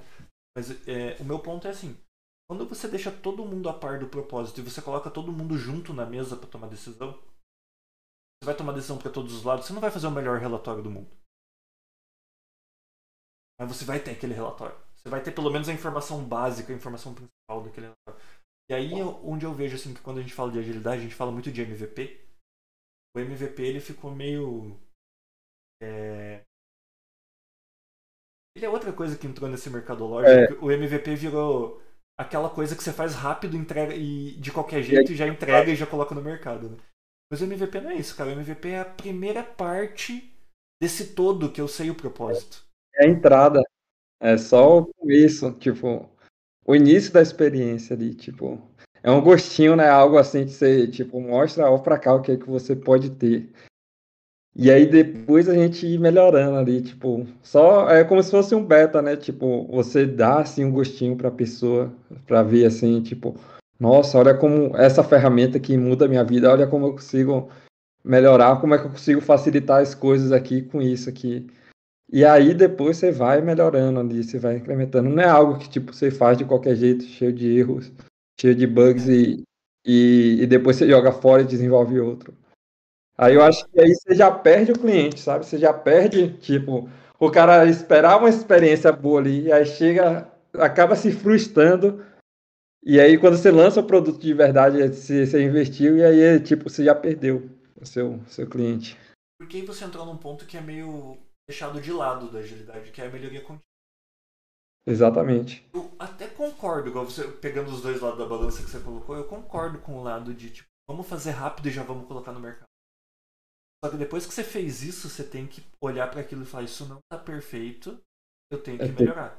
O que, que a Exatamente. galera normalmente faz? Não, vamos fazer rápido, vamos colocar no mercado. Já tá lá, agora pega essa outra coisa aqui começa a fazer rápido para colocar no mercado. Não volta naquele primeiro item para começar a interar sobre ele, começar a tentar melhorar. Exatamente. E, e, tipo assim, é bom até você ter puxado esse gancho aí, porque recentemente lá onde eu trabalho na Hash, a gente teve uma situação bem parecida com isso até. Tipo, a gente tava precisando entregar até o meio do, desse mês um aplicativo para iOS. E aí o pessoal decidiu desenvolver com React Native e tudo mais. E aí ele explicou, eles explicaram pra gente assim o porquê de ter que entregar até julho e tal. E aí a gente comprou a ideia. E aí ficou eu e mais um amigo meu desenvolvendo esse aplicativo. Eu fui bem claro com o time também, eu nunca tinha mexido com React Native, com essa tecnologia. Mas assim, eu ainda assim me dispus a, a tentar ajudar. E acabou que deu muito certo. Tipo, a gente terminou o, o projeto com uma semana de antecedência. E, tipo, ninguém, assim, precisou ficar trabalhando no final de semana, se matar, essas coisas. E mas a gente deu um gás assim, sabe? A gente conseguiu reduzir bastante escopo, a gente conseguiu tipo definir o escopo e fazer uma coisa que a gente sabe que vai ser descartável, sabe? Tipo, a gente tem certeza que o que a gente está fazendo vai ser algo que a gente vai jogar fora. Então a gente não precisou, tipo, ter aquele aquela paixão que a gente tem para desenvolver. Não, a gente só queria fazer as coisas ali e vai ser jogado fora mesmo. Então, às vezes é melhor feito do que bem feito. Cara, e, e, e, tá na mesa, né, cara? Sabe, desde já você sabe que vai ser jogado fora. Você já toma todas as decisões desde já pensando. Eu acho que as empresas elas falham em comunicar propósitos. Exatamente. Comunicar propósitos assim, de novo, eu vou, eu vou colocar sempre a culpa nessa gestão média, que eu acho que o problema é sempre a gestão média ali, gerente, coordenador, né? é, eles têm dificuldade em não ser eles que dão que tomam a decisão. Porque daí pra que, pra que, que ele serve? É exatamente pra quê, né? Quando você joga e você põe todo mundo na mesa e fala, galera, o propósito é esse, quais são as decisões, você tá, você tá se é, desempoderando. Porque tá. Pô, a informação é poder, gente. Hoje em dia a gente tá na era da informação. Informação é poder. Se eu não falo tudo pro time, eu sou muito necessário, porque as pessoas têm que vir tirar dúvidas e eu que vou tomar decisões, eu que vou entrar no seu. Exatamente. Você, você fica. Isso é importante, né? Exato. E, e os gestores, eles é, temem liberar informação pra galera. Então, cara, dá toda a informação para todo mundo de uma vez, deixa todo mundo tomar decisão junto. Tá todo mundo querendo. De novo, tá todo mundo querendo o sucesso da empresa. Cara. Não tem um. É, não é inteligente você entrar numa empresa querendo ferrar ela, cara. Quem pensa assim? Exatamente. E se você der essa liberdade, tipo, esse conhecimento, tipo, passar para as pessoas, tipo, dar o senso de, de pertencer àquele ambiente, não de, tipo, você está fazendo porque eu estou mandando. Tipo, faz com que você queira fazer um, um trabalho legal, queira se preocupe com a empresa, com o resultado, com o que, que vai afetar. É, se, se, se, você quer que eu não faça alguma coisa, você me manda fazer, cara. É. eu, eu, já falei isso pra, pra ex-chefes meus, assim. Eu não sei como eu não fui demitido. Os caras vinham reclamar. Eu era. Não é indisciplinado. Era. Oi? Rebelde. Eu era rebelde. Eu falava, cara, você já percebeu que a quantidade de ajuda que eu já te neguei é exatamente igual à quantidade de ordens que eu já segui? Zero. Eu não sigo ordem, não sigo ordem, mas nunca que você me pediu ajuda eu te neguei. Exatamente. Quando foi a última vez que você me pediu ajuda? É, isso é uma realidade, cara. De novo, eu acho. Pode ser um pouco preconceito meu falar isso, mas eu acho que é bem geracional isso de boomer, de eu tenho que dar ordem, porque eles foram criados para receber ordem. Eles foram é. criados assim, ah, eu, tenho, eu quero ser promovido para eu poder começar a dar ordem. Né? E a gente já não pensa assim, cara. É o poder de centralizar disso. Eu tô cagando se um dia eu vou ser gestor, cara. Meu foco é outra coisa. Meu foco é tipo, eu quero. Eu tenho uma visão de agilidade que eu quero provar no mercado, entende? Se eu vou fazer uhum. isso como gestor, se eu vou fazer isso como coach, se eu vou fazer isso. O nome não me importa. A geração Y, ela, ela é mais assim, ela é mais apegada a provar alguma coisa, a se provar. Tá procurando subir de cargo. Exato. Eu me preocupo só com o dinheiro. Se tiver caindo dinheiro na minha conta, eu tô feliz. Cara, eu me preocupo com isso aqui. é, dá, né, dá gasto, porque eles já, resolveram, eles já resolveram ficar doente os quatro ao mesmo tempo. Caramba. Sachê não é barato, ração não é barata. Um deles, um deles precisa de ração especial porque ele tem problema no estômago. Caramba, aqui também, aqui também. Vai dizer que é a frajola também. É, ela mesma. Tem que dar aquela ração que o pacote é, é rosa. É caro pra caramba o quilo, é, velho. A gente tem que dar ração gastrointestinal pra o monte. Ele. Cara, ele só. Ele simplesmente começou a perder peso uma vez, começou a ficar magro, magro, magro, magro. A gente descobriu que ele tinha gastrite e até hoje, cara, o resto da vida ele vai comer ração especial. Ou seja, o dinheiro tem que cair na conta. Exatamente. Senão, senão os bichinhos não vão comer. Vamos lá, Marins. A gente já reclamou bastante do mundo de TI. Você até tentou dar uma defendida nele. O mundo de TI te agradece. Tá? De nada. É, eu, eu tô me especializando, já são 24 episódios reclamando disso, então é, eu sempre vou reclamar de TI. Mas vamos lá, uma hora e meia já, vamos. Vamos falar de nerdice, cara. Você colocou aqui que seu sobrinho nerd, né? É, exatamente. Quais são, quais são as nerdices do Marins, tá? Porque daí a gente vai começar a degladiar, porque de nerdice eu entendo. Daí a gente vai começar a falar de coisa feliz, cara. Então, nerdice que eu falo é tipo. Todo mundo tem aquele sobrinho que, tipo, manja de informática, ou então é mais atenado assim com as coisas. E eu sempre fui essa pessoa na família, sabe? Tipo, todos os meus amigos e, e parentes, pessoas que eu conheço, assim, sempre me via assim, ah, aquele carinha ali é, é o da tecnologia. Então, sempre que tinha um computador para formatar, sempre que tinha um CD para gravar, umas músicas para baixar, qualquer coisa assim, o pessoal me procurava. E aí eu sempre fazia, eu gostava de fazer, eu gostava de, de, de ajudar as pessoas nesse sentido.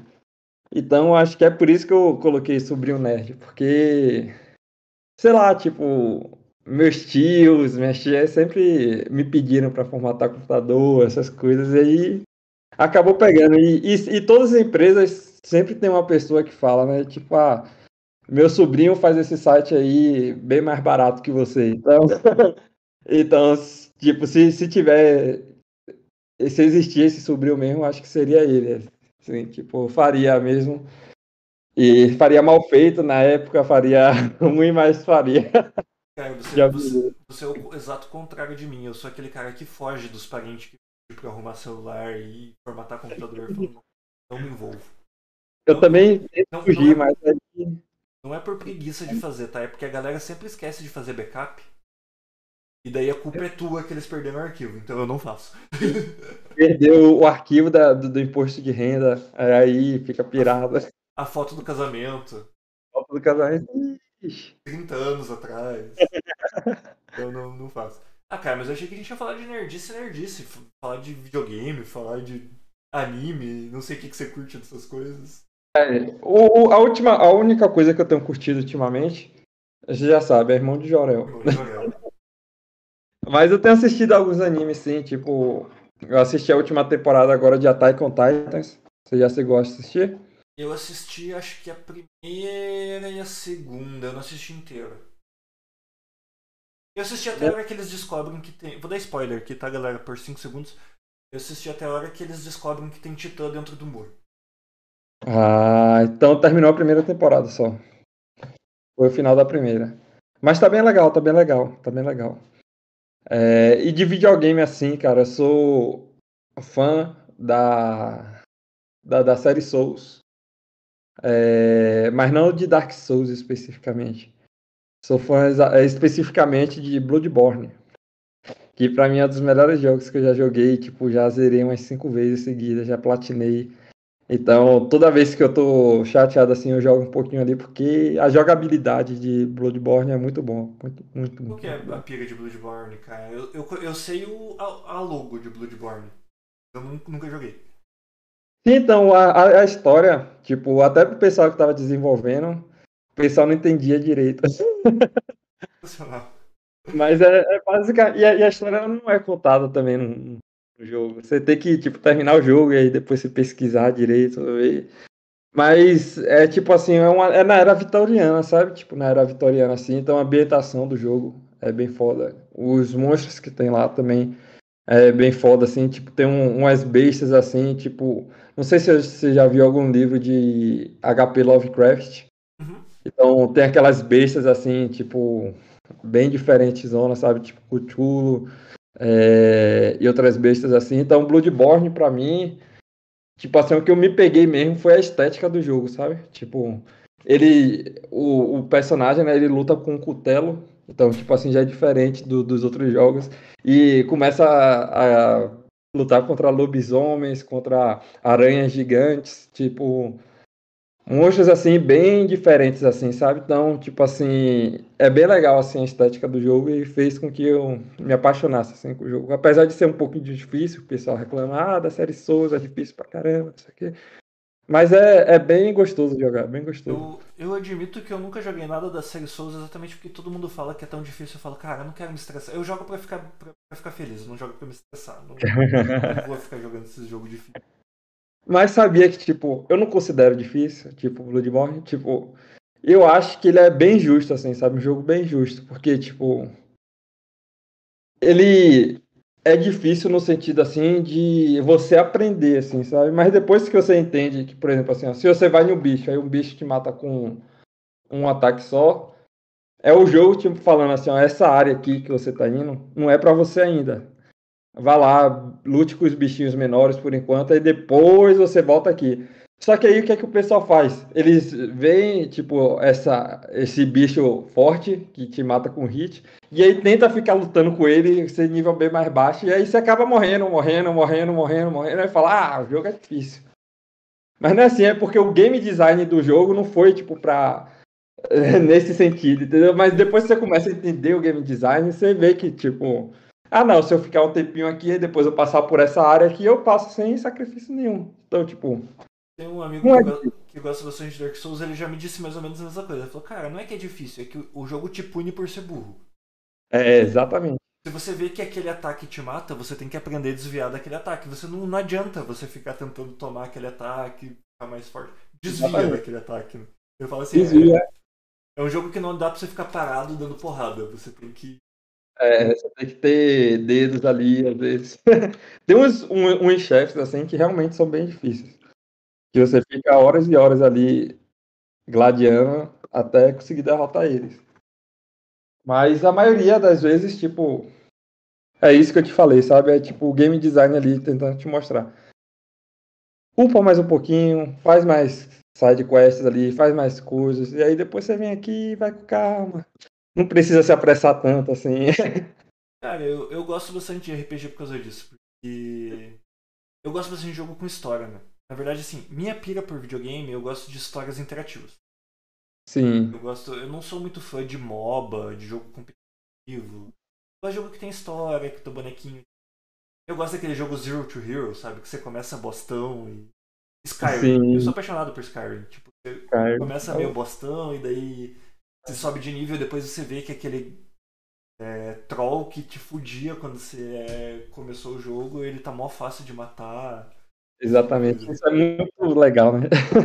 E o que eu acho, cara, o que eu gosto, minha paixão é game design, cara. Eu acho Sim. muito massa essa pegada de, tipo, a galera que tem que pensar nisso, sabe? Tem que pensar na experiência do jogador passando por, por ali. Tem que pensar no. É, na. Qual é a palavra que eu tô procurando? Pensar Na na. Oi? Na, na ação que ele vai tomar, você Nossa. tem que pensar num pensamento, num. Tem que pensar, tentar pensar, prever todos os cenários possíveis, né? E tem que, tem que ter uma certa dificuldade no sentido. O jogador de videogame ele tá procurando se, é, se desa- desafio. Tem que pensar no desafio. Ao mesmo tempo que aquele desafio tem que encaixar na história tem que encaixar em toda essa experiência de como ele vai agir e tudo mais. Eu, acho sensacional isso, cara. E tem que trazer recompensa também, tipo.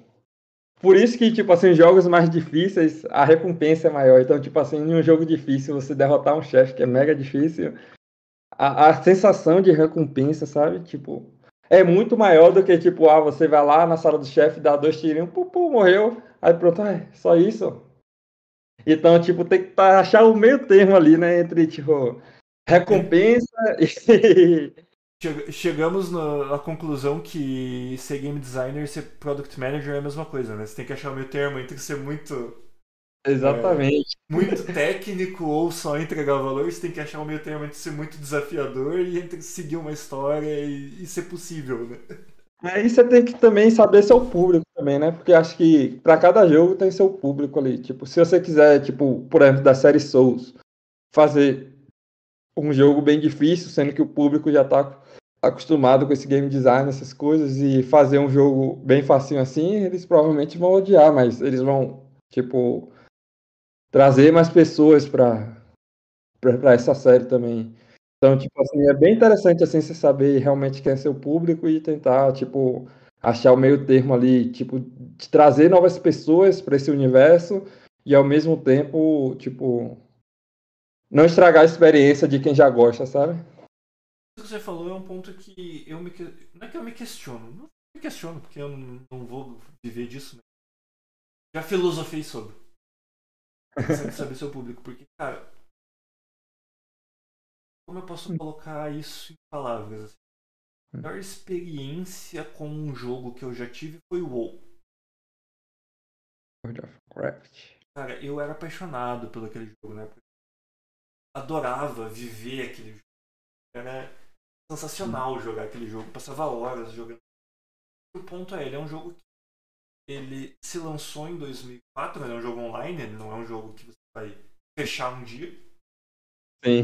Ele tá vivo até hoje, ele, ele se esticou por 16 anos. Sobreviveu, né? E esse é o ponto, sabe? Esse ponto que você conheça seu público. Em 16 anos eles tentaram manter aquele público hardcore, ao mesmo tempo que eles tentaram pegar o público casual, ao mesmo tempo que eles começaram a tentar ter história, depois eles começaram a tentar ser só competitivo. Eles se perderam, era, sabe, foi diferente eles terem lançado, sei lá, oito jogos, um a cada dois anos, oito jogos diferentes. O cara que gosta mais daquela pegada do primeiro vai continuar lá, ele não vai comprar o segundo. Aí chegou o terceiro, ele gostou do terceiro, ele vai pro terceiro. Então só isso. Tipo. Por isso que eu falo que foi a melhor experiência de jogo que eu tive. Porque hoje eu não tenho paciência pra jogar WoW. O que o WoW virou hoje, eu não tenho paciência. E o que o Fábio virou hoje também. Não tem tempo viável mais pra jogar um MMO. Mas- Você não é mais aquele jogador hardcore também, né? Oi? Você, também não é mais aquele jogador hardcore também. Não, na, ver- na verdade, hardcore, É. hard- hardcore eu nunca fui. Eu sempre fui um jogador mais casual de MMO. Só que eu gostava de história. Hoje ele é um jogo mais de grind, sabe? Você tem que passar várias horas logado no dia. Aí no dia Sim. seguinte reseta todas as suas missões. Quando eu jogava era mais uma coisa do tipo, cara, você tem uma missão pra fazer. Se você vai fazer em uma semana ou em um mês, você vai faz teu jogo, sabe? Hoje ele Pra eu que tenho problema de ansiedade, ele se tornou um jogo complexo até, porque ele, ele me deixa ansioso, sabe? Esse negócio de, tipo, ah, eu tenho que fazer a missão hoje, senão ela reseta. Exatamente. E daí você pega essa galera hardcore lá do passado, fica reclamando, essa galera mais casual fica reclamando. É que o jogo ele não tem público, ele não sabe mais qual é o público. Casa Sim. muito com isso que você falou de saber o público. Pensa num jogo direcionado, é fácil de pensar. Pega esse jogo que existe há 16 anos. O público. É o cara que começou agora, é o cara que começou. Exatamente. E aí, puxando o gancho aqui, a, esse, essa questão de experiência, sabe, que a gente está falando aqui, de game design, o trabalho de um front-end basicamente é isso também. é a gente tentar trazer da melhor forma ali uma experiência para a pessoa que vai utilizar aquele sistema, ou aplicativo, ou aplicação web, qualquer coisa. A gente sempre tem que tentar trazer uma experiência agradável, sabe? Tipo, ser intuitivo para a pessoa. E, tipo, para ser intu- intuitivo, a gente tem que entender sobre o público, quem, quem é que está acessando, qual é a persona, qual é a idade, mais ou menos, o que é que ele vê, é, que geração ele é, tudo mais. Então, tipo assim, a gente sempre tenta, tipo, achar, desenvolver da melhor forma possível para que aquele nosso público não tenha dificuldade em mexer no nosso produto. E hoje em dia isso, tipo, é muito importante essa questão de experiência do usuário. Eu acho que a- as maiores empresas hoje só são grandes porque a experiência que eles trazem para o usuário é nível de interação. Por exemplo, a Netflix. Querendo ou não, a Netflix hoje é o maior filme, é, streamer aí do, do, do mundo, né? Tipo, tá em todos os lugares. Porque eles ganham da, da Amazon, da Disney, de qualquer outra. Porque você mexe no aplicativo da Netflix. Minha avó consegue mexer no aplicativo da Netflix de forma bem fácil. Agora você olha o aplicativo da HBO Go, sei lá, HBO Max. E você tenta mexer ali você, você sofre. Não é intuitivo, tipo, a experiência ali é bem chata. Por exemplo, de banco mesmo, o Nubank hoje está bem alto, assim, também a experiência que eles trazem, as formas como eles simplificam, as formas com que eles... Eles poderiam jogar lá no seu aplicativo uma planilha com 20 dados, assim, e você talvez iria gostar, mas não ia, tipo, agradar, assim, ao público, né? E hoje, por exemplo, no Nubank mesmo, eles tentam agradar bastante o público mais jovem, assim, tanto na comunicação quanto qualquer outras coisas. Então, o trabalho de um front-end é basicamente tentar isso, tipo, junto com o pessoal de design também, tentar entender seu público e ver, tentar levar a melhor experiência para ele, algo que seja bem intuitivo ali para ele e que seja acessível também, outras pessoas consigam mexer ali, por exemplo, a questão de pessoas com problemas de visão, essas coisas. Então, a gente sempre está tentando trazer a melhor experiência para com que a gente fidelize de fato as pessoas que vão trabalhar ali, sabe? Então, já puxei um, um gancho aí até pro para um pouquinho do que eu faço. É, não, interessante, cara. O convidado que manda no papo. É, que você pergunta. Eu fiz essa pergunta pra Adri, eu acho. É, cara, qual é a interface?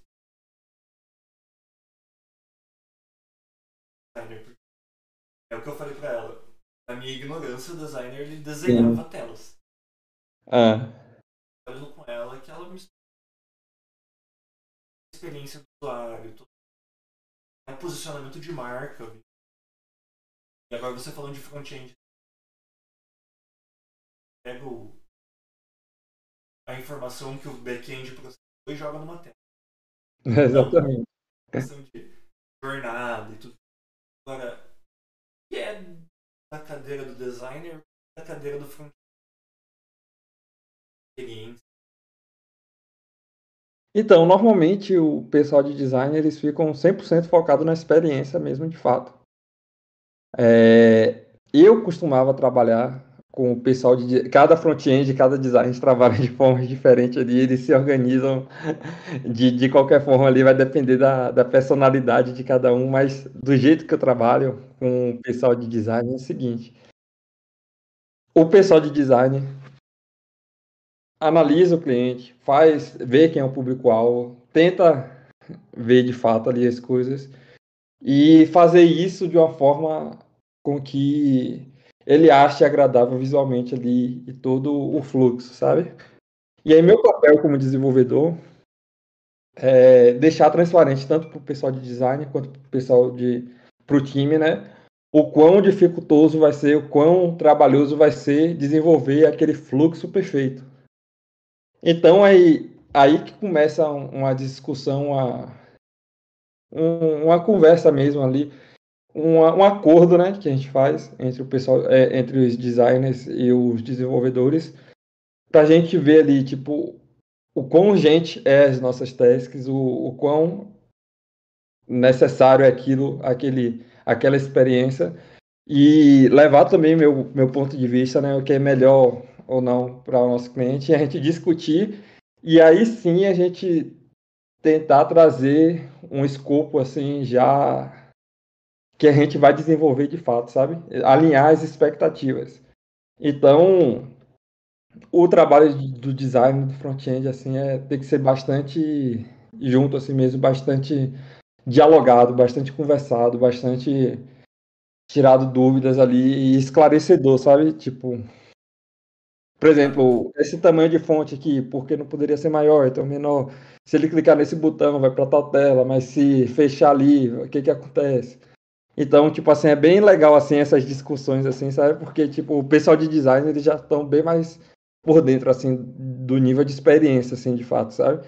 Então você vê o ponto de vista dele, vê porque o porquê daquele botão ser daquela cor é, vai ser importante para o nosso cliente, tipo, é legal, sabe? Tipo, eu não sei, tipo assim, é bom, é bom, é bom. Dá, dá pra dizer então que o trabalho do Frank traduzir em quão tecnicamente viável é a visão do designer ou isso é assim? É, tipo, da forma que eu trabalho, é meio que assim. Mas tem outros front-ends que trabalham de outras formas, que tipo, o design escreveu, já está desenvolvendo, já ou então não questiona. Então, tipo assim, vai de frente para frente, mas a forma que eu gosto de trabalhar é dessa forma assim, acho que a gente consegue duas cabeças pensam melhor que uma. Então, eu acho que a gente consegue chegar em um resultado melhor ali, é, com os dois ali pensando jun, jun, juntos. Trabalho colaborativo. Trabalho colaborativo vai ser ninguém me convence disso, tá? Que o trabalho é, colaborativo vai ser pior do que um trabalho comando e controle. Acho que o trabalho colaborativo vai agregar. Exatamente, eu também acho. Porque você acaba trazendo dois pontos de, vida, de, de vista totalmente diferentes, expectativas diferentes, vivências diferentes. E ali você junta isso em uma, em uma coisa só e faz uma coisa só. Então, tipo, é uma coisa meio que mágica. Você, você, você tá juntando duas coisas diferentes, transformando em uma coisa só. A gente volta para aquele lance do, do, do, propósito, né? Você tem essas, essas pessoas trabalhando colaborativamente, propósito tá, tá claro e as duas estão compradas com aquele propósito, elas vão tomar uma decisão em colaboração da melhor maneira possível para atender aquilo. Exatamente. O gato pediu pra sair do, já começou a me Sim, tá chegando a hora deles comerem, cara. Eles comem às 10, já são. Sério, eles têm horário certinho pra comer? Eles têm horário pra comer, cara. Caramba, aqui não, aqui eles comem a hora que eles quiserem. Um, dos problemas é que o, o, primeiro horário do dia deles comer é 4 e meia da manhã, daí tem que acordar 4 e meia. Então, e por que você não já deixa a comida lá? Por causa do mote. Ah. Como ele come a ração, ele precisa de ração diferente, se só deixar a comida lá, os outros comem a ração dele. A ração dele, né? Caramba, que complicado. Tem que dar no horário certo para garantir que cada um vai comer a sua ração. Meu Deus! E aí 10 horas é, é o horário de 10 comida horas, dele? É às 4 e meia, meio-dia, 6 horas da tarde e 10 horas. Aqui a veterinária falou que a comida tinha que deixar lá e aí eles comem quando eles quiserem. Então por isso que eu nem me preocupo. Não, e a gente tem um outro problema também, que o Ali, que é o que estava aqui atrás agora há pouco. Sim. Ele, ele tem 6 quilos. Eita. Então, ele, se deixar comida o dia inteiro, ele come o dia inteiro. Come, né? Ele vomita, porque ele come mais do que ele aguenta. come dele e dos outros, né? E se tiver, cara, se você deixar disponível, ele come tudo e daí ele vomita e daí ele tá com fome e quer, quer comer mais. a gente acaba tendo isso. E também foi, foi direcionamento da veterinária também. É... Olha quem tá aqui. É, eu tava, olhando, eu tava olhando por cima do teu ombro Eliza, lá no fundinho do sofá. A Eliza, né? E aqui apareceu o. Cara, mas agora que você contou do. Fico feliz dele só estar tá dentro do sofá. Exatamente. É, mas o dia que você mandou a mensagem eu fiquei muito, muito triste, cara. Por, exatamente por ter acompanhado a adoção dele e tudo mais. Eu falei, cara, logo. Óbvio, qualquer gatinho que tivesse fugido eu ia ficar chateado. Mas eu falei, cara, logo o Link, cara. Ele é quase um Foi... afilhado. Aí eu nunca achei que ia ficar tão triste assim, velho. Tipo, eu ficava imaginando assim, sabe, ele em, em, outra casa, assim, acuado, com medo. Então ele na rua, passando frio, velho, sem o que comer. Aí eu ficava desesperado, assim, velho. Eu falei, meu Deus, o que é que. O que é que eu tô sentindo? Não, cara, eu fico, eu fico pensando nisso às vezes. O, cara, a situação que eu passei com o Mote, sempre o Mote, né, cara? 90% das minhas histórias são ele. É, eu tinha um pitbull, ele. Ele morreu com 13 anos e meio. Então, cara, eu. Eu tive ele dos meus 17 aos 33 anos, aos 32 anos, assim. Minha vida, aquele cachorro. Ele. Ele morreu de madrugada. Saí, ele ficava na casa dos meus pais. Eu tentei levar ele pro veterinário. Ele morreu em cirurgia no veterinário. Poxa. Aí teve todo o esquema de cara, lidar com a, com a cremação e tudo. Foi uma noite bem complexa. Eu cheguei em casa moído, obviamente. É, acabado, porque meu cachorro de 13 anos tinha moído de cansaço, porque foi tudo de madrugada que aconteceu. Dormi, no outro dia de manhã meu gato foge. Caramba. É. Muito assim, não, cara. Hoje, óbvio, hoje ele foi fugir. E o que, que aconteceu, cara? A gente não sabia que essa peste fazia isso. A gente tinha acabado de mudar aqui pra casa e tava vindo. Tava entrando e saindo gente pra, pra montar móvel aqui. Ah, ele saiu em uma dessas aí que abriu Oi? a porta. Ele saiu em uma dessas que abriu a porta? É, porque daí o que aconteceu? A gente deixava eles aqui no escritório, né? fechava eles aqui, e daí eu, deixei, eu deixava a porta da frente aberta para os caras entrar e sair com os móveis, né? E eu não sabia, e a gente não sabia que ele sabia abrir. Hoje em dia, quando a gente faz isso, a gente tranca ele dentro do, do, do cômodo. Ele abriu o trinco da porta do escritório e vazou. Cara. Eu, tipo, cara, não, hoje não. Só que daí o que aconteceu? Ele ele é metido, mas ele é bundão ao mesmo tempo. Ele vazou, ele ficou com medo, ele se escondeu no cantinho da garagem. Daí minha esposa achou ele no canto da garagem. Mas, cara, que desespero que deu. E é a mesma coisa que você falou. A primeira coisa que eu ficava pensando, eu ficava, cara. Esse gato... Ele passou fio, né? Não, esse gato, ele só. Se alimentar pra ele é ficar andando atrás de um humano e miando. Eu ficava imaginando ele, ele na rua, atrás das pessoas que estavam passando na calçada, pedindo comida e a galera ignorando ele, sabe? Dava, dava um desespero no coração, assim. E sabe que pior, tipo, porque Link também, ele é bem peludinho assim também, sabe? Uhum. Eu ficava com medo de alguém ter pegado ele e não querer devolver também, sabe? Tipo, falar assim, ó, oh, que gato bonitinho, agora eu vou cuidar dele. Pronto. Aí eu falei, meu Deus, meu pesadelo, velho. Tipo, ele sendo cuidado por outras pessoas lá, mas pelo menos ele ia estar em um lugar bom, né? Pelo menos isso. Mas, tipo, alguém que não gostasse, sei lá, não quisesse devolver, então, tipo, não sei se seria uma pessoa boa também, né, pra estar. E é, e é uma coisa que você só percebe quando você tem gato. Não sei se você faz isso. Eu fico olhando para eles, eu fico. Cara, tudo nesses bichos é delicado. Sim. Tudo. O queixo dele é desse tamanho, as patinhas são pequenas. Você fica. Cara, uma, uma pessoa mal intencionada que um chute que dê nele mata esse bicho. É. Você fica muito preocupado. Mas pelo menos gato é esperto, pelo menos isso. Mas quer dizer, mas Link não é esperto, né? Tipo, Link... Falar depende do gato, cara. Os meus são meio bocó. É... Então, tipo, se fosse a Liza na rua, eu, eu, tipo, pensaria assim, ah, ela vai se virar, pelo menos. Mas agora Link, que é bobão, no, tipo, não pula uma cadeira ali, ele pula, fa faz barulho. Aí eu falei, meu Deus, esse gato não vai sobreviver.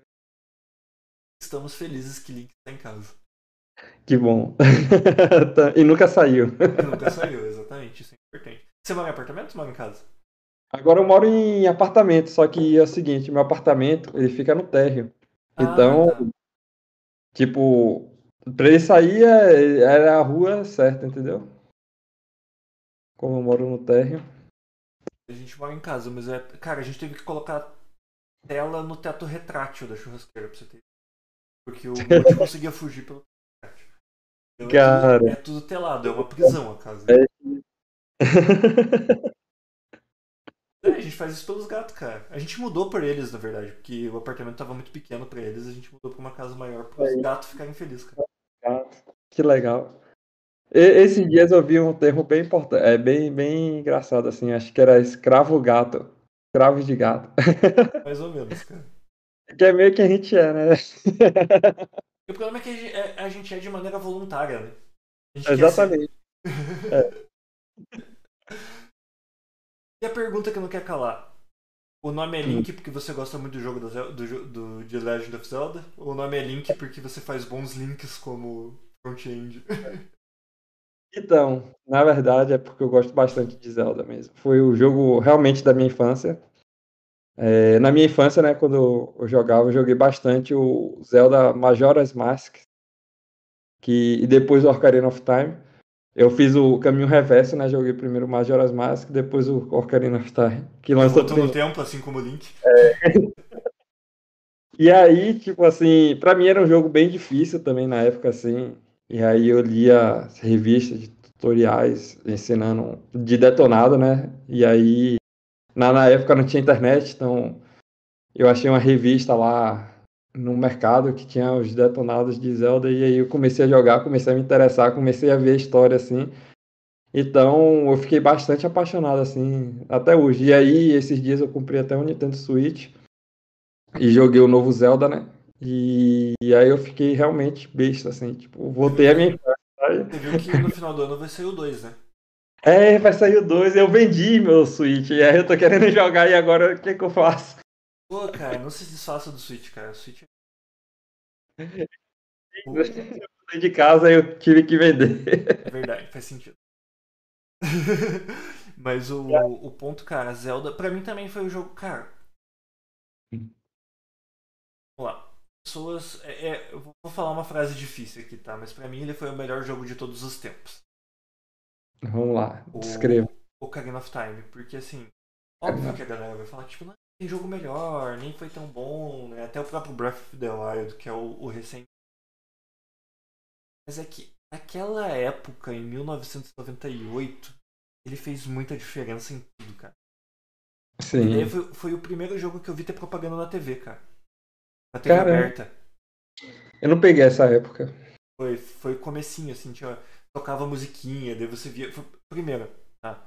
É. Nintendo 64 era um, um videogame de posse alta no Brasil na época. Sim. Ele era muito caro. Como Nintendo é caro, né? Sim. Era um, um videogame caro. É, Foi o primeiro jogo que teve propaganda na TV. E ele foi revolucionário nesse. Eu não conhecia a franquia Zelda antes do Ocarina Time. O Ocarina of Time foi o que me colocou na franquia Zelda, porque ele era um jogo gostoso de jogar. Você se, se importava pelo Link, se importava com a Zelda. Gravava as musiquinhas pra tocar na cara. Era- E, e era uma experiência sensacional exatamente por causa disso. Ele não era um jogo, tipo, hoje você pega assim, ah, um jogo de mundo aberto, o próprio Breath of the Wild, tem um mapa enorme. Uma pinha de agulha ali do Ocarina of Time desse tamanho. Mas ao mesmo tempo era tudo uma descoberta, cara. Era gigantesco. Você ia lá, tacava, tacava uma bombinha em cima de um arbusto e descobria que tinha uma caverna embaixo. E- Foda, velho. Nossa, foi o primeiro jogo que eu tive essa experiência de, tipo, parar o bonequinho em algum lugar, sabe? Parava o Link em algum lugar e ficava, tipo, nossa, que paisagem bonita aqui. De Fazia fato. várias vezes a mesma coisa, né? Naquela época era muito comum um jogo é, linear. Você fazia algo e você não voltava mais. Foi o primeiro jogo que tinha isso de você ir e voltar, você tá, tá ali. Era livre, era jogo aberto mesmo, né? Aham, foi- é, exatamente, ele não era esse conceito de jogo aberto que a gente tem hoje, mas foi, foi revolucionário nesse ponto. Então, pra mim. E com a tecnologia que tinha naquela época, velho. Imagina, era cartucho, velho. Era cartucho, cara, você via a beirada de Guri. Quando, Sim. você, quando você chegava num, num lugar que não ia ter mapa do outro lado, você via que era. É, a montanha ela era, ela era flat, assim, sabe? Ela era só a, a beirada da montanha, não tinha o outro lado. Você ver, porque não tinha tecnologia pra isso, mas ao mesmo tempo era sensacional, cara. Esse jogo velho, foi revolucionário. Tanto é, ele e aquele Mario também, tinha um Mario 64 também, que foi Mario bastante. 64. Foi o primeiro jogo de. Eu comprei meu Nintendo 64 pra jogar Mario. Velho, foi muito revolucionário. Muito, muito. Sim, e hoje você olha, ele é quadradão, né? Mas na época, cara, foi o primeiro Mario 3D, velho. Muita diferença. Então, a Nintendo é foda, velho. Tipo, ela. Tipo, concorre com ela mesma, né, velho? Tipo, tem as gigantes, tipo, tem a, o PlayStation tem o Xbox. E tem a Nintendo, tipo, a Nintendo parece que tá em outro universo ali que não tá querendo concorrer com os dois. Não, e... e, tipo assim, é tão bom quanto é bom ter Nintendo e, e PlayStation. Tem hora que você quer um jogo mais hardcore, mais gráfico ali. Mas às vezes você só quer se divertir mesmo, aí você vai pra Nintendo, velho. Eu acho que a jogada da Nintendo com o Switch foi sensacional, deles casarem o portátil e o console é, de mesa no, na mesma plataforma. Assim. Sim. É uma experiência que, cara, o, por mais que o, o PS5 seja muito mais potente, o Xbox seja mais. Essa experiência eles não dão. Não. Você poder pegar um avião e ficar jogando. Aí você chegar em casa, jogar na TV. Ah, já acontecia várias vezes. Tipo, ah, eu vou na. Sei lá, vou sair com a minha esposa, vai ela pra uma reunião da família dela, que eu não vou ter muita interação com eles, eu levava meu Switch. Saca? Tipo. Aí chega em casa, pluga na plataforma, joga na TV. Às vezes a gente só tem uma TV aqui em casa, né? Então às vezes ela acorda, daí ela vai querer assistir alguma coisa, eu só desplugo ele, saio jogando. Não precisa nem pausar o jogo pra fazer eu acho a Nintendo sensacional. Essa sacada deles com o Switch eu achei sensacional, porque é o que faz eles não precisarem concorrer com um videogame de alta performance. E quem apostaria, né, velho? Quem apostaria que, tipo, isso daria certo? Tipo, um, um videogame tão inferior assim, por exemplo, comparado com o Play 5 e o Xbox, o Nintendo, tipo, é bem inferior, tipo, tecnicamente ali, a nível de hardware, nível de, de, de, de coisas que pode ser desenvolvida para aquela plataforma. Mas ainda assim, tipo, ter seu espaço ali no mercado, ter seus fãs, ter seus jogos ali, jogos incríveis, como por exemplo Breath of the Wild, que é um jogo aberto, que tipo assim, cada detalhe ali do jogo, cada pedacinho do mapa é pensado uhum. pra, pra, pra sua experiência ali, tipo. Então isso que é foda, tipo. Eu odeio a Nintendo e amo ao mesmo tempo. Não sei explicar. Eu, eu, odeio, eu odeio a Nintendo no Brasil, só, cara. E no Brasil, o Nintendo é muito caro. Demais. Foi um dos motivos que eu vendi meu Switch. Você vai olhar, normal, assim, ele é mais barato, mas os jogos são muito mais caros. Sim. É 500 reais, chega a ser 500 reais, 300, 400 reais, um jogo, um jogo. Se você quiser comprar físico, é esse valor, cara. Se, se você for no digital, você consegue por 200, cara, no digital você consegue por 300 reais. No físico Sim. você vai pagar 400 Eu queria Pokémon físico, eu desisti, porque tava muito caro, eu comprei digital. Eu queria jogar também Mario Kart, só que, tipo, muito caro. E aí eu não cogitava em comprar. Tipo. Eu, eu dei sorte até, cara, porque eu comprei o meu Switch por 1.500. Sim. Cara, acho que deve fazer uns dois anos. Cara, tipo, deu seis meses depois ele tava, tipo, 4 mil reais. Subiu muito o dólar, o governo fez um monte de bosta, ficou muito caro, cara. Aí, eu fui que nem você também, eu paguei mil reais no meu Switch. Que eu comprei na Austrália, né? e aí deu mil reais, eu com o case, veio com o Zelda, veio um monte de coisa. E aí quando eu vendi, eu vendi por 2.500. Então, pra mim, até que valeu a pena, assim. é, porque, cara, todo mundo que conseguiu comprar antes dessa supervalorização vai fazer dinheiro se vender. Sim. E o incrível da Nintendo é isso, né? Eles sabem, tipo, fazer algumas coisas deles valorizar, tipo. Mas agora o foda da Nintendo é os direitos autorais, né? Você ficou sabendo da última aí? Não fiquei, cara? Contei? Eles processaram um site lá que vendia o pinto do browser. Eles processaram por direito autoral, que era um pinto cheio de espinho, assim, sabe? E aí eles vendiam com o pinto do browser, só que aí eles não podiam vender, porque o browser é, é, é, é coisa da Nintendo, então eles não podiam. Então é esse nível, tipo, direitos autorais com a Nintendo se você tiver qualquer coisa do Mario assim e não for homologada lá, não, não, não tiver a aprovação deles, eles vão atrás. Eu sempre me perguntei isso, porque o Mario e o Luigi, principalmente, são personagens que você vê, tipo, cara, você vê às vezes em logo de pastelaria, né, cara? Eu sempre, eu sempre passo e me perguntando, isso daí deve dar uma bosta se a Nintendo descobrir. Sim, mas dá. O pior que dá. Porque eles realmente são muito proprietários, principalmente dessa franquia. Sim.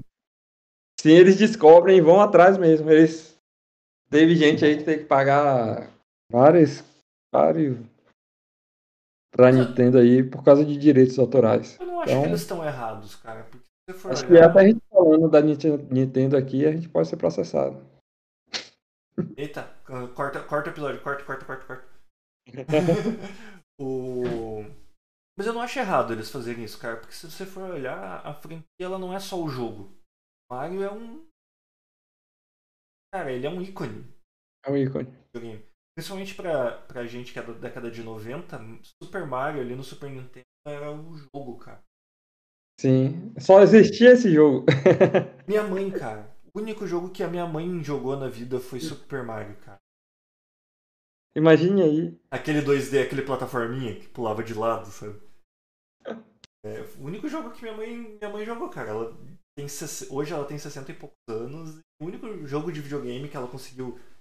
é, ela conseguiu entender na idade dela foi Mario, cara. E ela jogava quando eu tinha Super Nintendo. Exatamente porque o game design era maravilhoso. A experiência. Era Exato, É. cara. O você nível vai- de recompensa que você ganha. É bom. Você vai olhar até se você for pensar em Mario 3, tinha lá as florzinhas de fogo e tal. Mas se você pegar o primeiro Mario lá, cara, ele fez todo esse sucesso com um bonequinho que pulava. Exatamente. A única coisa que você tinha que fazer era pular. Um mecânico. Um mecânico, um encanador, na verdade, né? Um encanador que pulava. Só tinha que pular, cara. Era, era o teu desafio, era pular certo. E era difícil pular certo, cara. E eles tinham, difícil. tipo. E eles tinham poucos pixels na tela. Então, tipo, eles tinham que criar um personagem que, tipo, as pessoas diferenciassem, entendeu? Então eles conseguiram criar aquele personagem com macacão vermelho, bigodão, em poucos pixels, e tipo, é um ícone até hoje, né? Isso, e é engraçado que é um, é um ícone japonês. É, é, é, como eu vou dizer? Ele é um ícone de uma empresa japonesa, bem japonesa, né? Porque todas são, tipo, a Sony também, né? mas ela não é tão, tão nacionalista, assim. A Nintendo é bastante Exatamente. nacionalista. Ele é um ícone italiano de uma empresa bem japonesa, né? Eu tava vendo a história da Nintendo há, uns pouco, há um pouco tempo atrás, e eles começaram na il- ilegalidade, sabia? Uhum. Com jogo de cartas. Tem um documentário muito bacana na Netflix, não sei se você já viu. Não, não vi não. GDLC, eu não vou lembrar o nome agora, mas tem um documentário na Netflix. O, eu sei que o, o nome dele é uma sigla de quatro letras. Depois eu, eu mando pra você no offline ali. Tem um documentário que ele conta tudo isso. Ele conta a história da Atari, ele conta a história da Nintendo. Ele é sobre a história da indústria de videogame, cara. Que massa, velho. Ele É conta uma a história da indústria que eu pensei em trabalhar, sabia? Oi? Quando era mais jovem. É uma indústria que eu já pensei em trabalhar. Cara, eu também. Só que no Brasil. Aí- E é, mas no Brasil, mas também em todos os lugares do mundo, é uma indústria bem complicada assim em relação ao trabalho, sabe? Deadlines bem Ah, sim. É, eu, eu desisti porque eu percebi que no Brasil a indústria de games que a gente tem hoje é joguinho de celular só, né? O máximo que você vai chegar hoje. Forte aqui. Mas Sim, isso que você sim. falou é verdade. O Pra falou isso pra gente aqui no episódio. Ele falou. É, ele já trabalhou na empresa de jogos, não foi? Acho que até com a Luciana também, ou não, não é. Ele falou que é bem. é, De core. o ambiente é bem agressivo. Ele até deu o exemplo do Cyberpunk. de- Exatamente, você viu o Cyberpunk aí, o que que, o que deu. Até hoje eu não joguei, cara. Não sei se ele tá melhor agora ou não. não. É igual Mas o eu- No Man's Sky, cara. Outro exemplo também foi Red Dead Redemption, um jogo que eu amo, adoro. Foi bem feito, mas só que para ele ser lançado, tipo, as pessoas estavam postando lá, "Ah, gente trabalhando 20 horas por dia aqui, olha que legal. E aí, tipo, não, cara, isso não, é legal. não é legal. Cara, eu gosto, eu gosto bastante, mas eu só joguei 1 até hoje. Eu nunca joguei o 2. O 2 é maravilhoso, velho. Cara, eu gosto de, de Red Dead porque ele é uma homenagem ao, Como posso dizer? Ele é uma homenagem ao oeste sujo americano, assim, sabe? Tipo, Sim. todas aquelas histórias que você vê em filme velho, assim, do oeste, você vê lá, tipo. Do carinha. Cara, o, que mais impactou pra mim no Red Dead 1 foi aquela missão. É até uma missão paralela, ela nem é importante. Sabia que eu nunca joguei um? Não? Então eu vou te dar um spoiler, cara. Tem, tem uma missão que você acha um veinho na frente de uma cabana, uma cabana no meio do nada, assim. No meio do pântano. Aí você acha um velho, ele conta toda a história de amor dele, de que ama a mulher dele, ela tá doente dentro de casa. Ele quer dar um buquê de flores pra ela, e daí a missão é você juntar. Só que é uma porra de uma flor que. O, o buquê que ele quer fazer são com flores que estão espalhadas pelo mapa inteiro. Então é difícil pra caralho de você pegar todas. Aí você faz, aí você leva pra ele. Quando você chega lá, tipo, tem um cadáver dentro de casa, sabe? Tipo, bem aquela história de oeste americano das pessoas que morriam e o, o cônjuge não enterrava porque era meio louco. E daí você vai ver que a, a, a, a mulher dele é um cadáver. Tipo, ela morreu há muitos anos, ela tá em decomposição dentro da casa. Caralho. E daí ele fica louco, ele fica com ciúmes, achando que ela tá mais interessada em você do que nele. Se eu não me engano, no final você acaba matando ele. Mas Caralho, velho. é bem aquelas histórias americanas, tipo oeste americano, Redneck mesmo, sabe? Isso, isso, isso que eu gosto muito de Red Dead. Na verdade, eu gosto da Rockstar nisso, porque Até no próprio GTA, né? GTA também, cara, pega bem forte nessa cultura americana, né? Tipo, as burrice americanas. Se os caras fazem piada com as burrice É bem uma autocrítica mesmo, assim, né? Olha como a gente é. Olha como a gente é escroto. Cara, as missões que você vai, vai fazer no GTA, o, o Trevor do, do GTA V, cara, ele é aquele redneck zoado mesmo americano, né? cara? E você falou aí do GTA, é, agora eu esqueci até que ia falar. Falou. No Red Dead 2 tem uma missão até que você trabalha como agiota, velho. Você, você, você vai cobrar as galera lá que tá devendo. E aí você tem que decidir se você vai quebrar o joelho do cara não, sei lá. Red Dead 2 ainda tem aquela mecânica de honra e reputação. Tem, tem, tem, tem, Isso tem. era uma coisa que eu achava muito massa no Red Dead, que tipo, são du- eram duas barrinhas no 1, né? Não sei como. E daí tinha a honra, que você podia ser cuzão ou bonzinho. Tinha a reputação, que você podia ser, tipo, Zé Ruela ou famoso, né? E conforme tava o relacionamento das duas barras, quando você chegava numa cidade nova, a galera saía gritando. A É, polícia te atacava. Eu sempre fui bonzinho. Mas depois eu acho que eu vou até fazer uma experiência tentando ver ele ser um cara do mal e ver o que que rola. Eu sempre, eu- eu sempre- eu sempre fui bonzinho nível, eu respe- respeitava semáforo no GTA, cara. Ah, sempre pegava cinco estrelas. Não, pegar 5 estrelas pra mim era só quando eu ia desligar o videogame, que daí eu não ia salvar. Eu A minha missão era assim. essa. Eu nunca, nunca fiz uma missão em GTA, velho. Eu nunca fiz uma missão em GTA. A minha, a minha missão era sempre pegar cinco estrelas e ficar fugindo o mais tempo possível. Pior, pior de tudo, cara, é um jogo que ele é basicamente feito pra isso.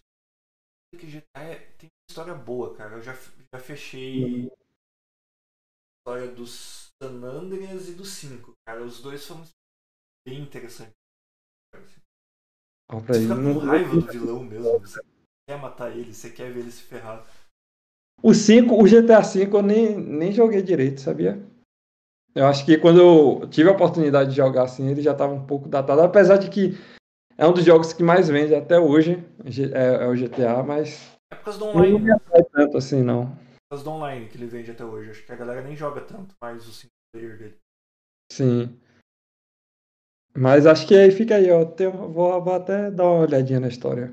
Cara, vale a pena. A história é muito interessante.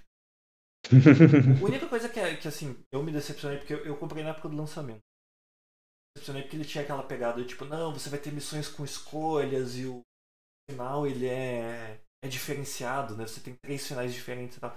E a gente E meio- achou. Oi? E meio que não é, né? Não, Ué. é. Não, é, você tem três finais, só que o ponto é que assim, não é como você joga que vai dizer qual é o final. Sim. Sabe? Não é assim, tipo, ah, se eu fui mais fazendo isso aqui, o jogo vai me direcionando pra chegar. É tipo, ser aquele, né? você chega na última missão e você tem uma escolha. Qual dessas três opções você quer? Dependendo da qual das três você pega, é um final diferente. Mas não importa como você jogou antes disso. E e o que, que você achou de The Last of Us 2? Você jogou? Nunca joguei Last of Us, cara.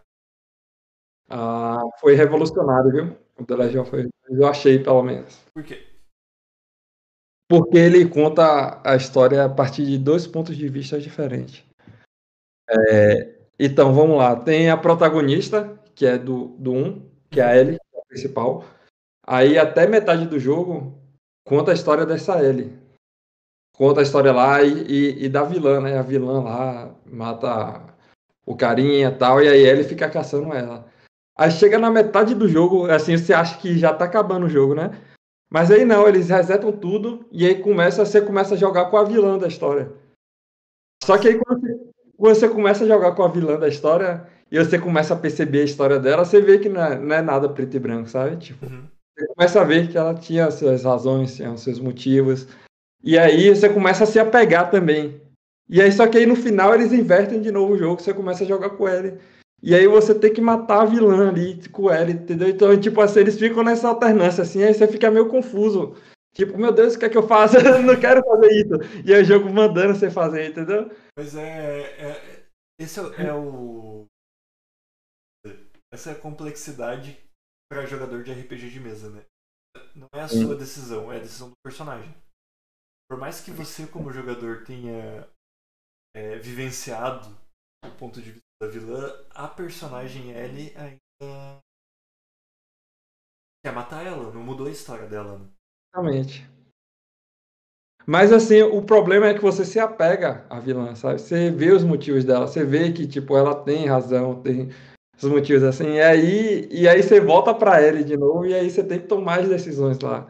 Então é isso, tipo, e aí você vê a transformação também da protagonista e o resultado, o que que acontece com ela no final. Então, tipo assim, é uma história bem profunda assim mesmo, assim, sabe? Em nível de, de história é bem legal. O Game design de novo. Exatamente. Tem um jogo que eu gosto bastante, ele é velho, porque ele é da época do YouTube. Eu gosto bastante da experiência dele, que é Batem Kaitos. Não, nunca ouvi. Cara, Batem Kaitos ele é muito legal no sentido. Jogo, você é você mesmo. que Você não é legal. o personagem principal, você é o jogador e o jogo te trata como jogador. E por que, que isso é tão legal? Porque assim, qual que é a história, né? O personagem principal, depois você descobre que outros personagens do jogo também conseguem fazer. O personagem principal ele é tipo um escolhido e ele consegue em momentos é, verdade, ele consegue se comunicar com espíritos de outro mundo. Que legal. É assim que eles contam a história. E você é o espírito do outro mundo, porque quando ele tem uma decisão pra tomar, ele pede ajuda pro espírito e você vai selecionar qual é a decisão dele. Ah. Então você tá meio que dentro do jogo mesmo. Exato, e o jogo, o jogo fala com você, ele quebra a quarta parede o tempo todo. E o que, que é interessante disso? Exatamente por ser pensado assim, o jogo ele é pensado pra tipo. Como você é um ser com interação com o personagem principal, você não, não sabe todas as, as intenções dele, porque você não é ele. Sim. Então chega uma hora que o, perso o, seu- o personagem com o qual você joga te engana. E você descobre que tipo, você fez seis- 80% da história acreditando numa coisa e ele. E na verdade era totalmente diferente. Exato, ele não chega a ser o vilão final, mas ele é tipo o tenente do vilão no final das contas. Caramba, Você construiu a história inteira em cima dele, porque você descobre daí que ele fez um esquema lá pra apagar sua memória. Agora você é um espírito novo. E Não, ele, na verdade, ele fez uma parada pra apagar a própria memória, se conectar com um espírito novo, e daí você se conectou com ele. Cara, Você foi seguindo a história e tal, e na verdade ele é. ele é, Desde o começo ele tava com más intenções, daí você se conecta com uma outra menina do jogo, que é. É, tipo. Você briga com ele, daí você se conecta com ele. Daí você vai seguindo, daí depois ele se arrepende porque a conexão contigo era muito forte, daí ele volta pra ajudar. Então, o fato do jogo te tratar como jogador mesmo abre esse leque do próprio personagem poder trair você. Eu achei isso sensacional, cara. a metalinguagem, né? Meio que a metalinguagem. Exatamente. Ô, Fabão, deixa eu te perguntar um negócio. Como é que tá seu nível aí de monólogo? Eu no vou banheiro, pre-? É, preciso ir no banheiro ali, rápido. Não, vai lá, cara. Aqui é tipo. Aqui é happy hour mesmo, cara. É... Precisou levantar, levanta e vai, velho. Deixa eu lá, já volto rapidinho. Vai lá. Pera aí, deixa eu ver aqui como é que faz aqui. Pera aí. E já, já ficou. Já fechou a câmera, pelo menos. E galera, enquanto o Marins vai no banheiro, vou fazer aqui aproveitar o espaço para call to action da, da Whiskyholics. Não esqueçam de seguir a gente no Instagram, tá? Whisky.holics. Esqueçam whisky.holics. O Whiskyholics é um desgraçadinho que roubou nosso arroba. Arroba não. Ele fez o arroba, mas nunca usou. E a gente sempre vai reclamar dele aqui. Mas o nosso é arroba, é, arroba whisky.holics. É, não deixem de entrar na nossa comunidade no Discord. A gente está uma comunidade lá para troca de ideias, tá? Todos os convidados do podcast. Então, cara, chega lá, tem canal de texto, troca uma ideia. A gente está lançando agora, como vocês podem ver, o player do Marines, lançando a lançar a ideia de uma comunidade no Reddit, tá? Reddit, Pô, trocar ideia, cara, trocar ideia síncrona. A gente tava falando de assíncrono cedo, né? trocar ideia assim, abrir thread lá, ver o que a galera que acompanha o podcast. É, todas as é, redes sociais da Whiskyholics mesmo. Sigam a gente. Se inscrevam aqui no. A gente também tá com. tá transcrevendo os áudios dos episódios no Spotify. Tá? Então podem seguir a gente no Spotify também playlist da Whiskyholics lá, todo episódio, depois do ao vivo, né, no dia seguinte. Episódio na íntegra.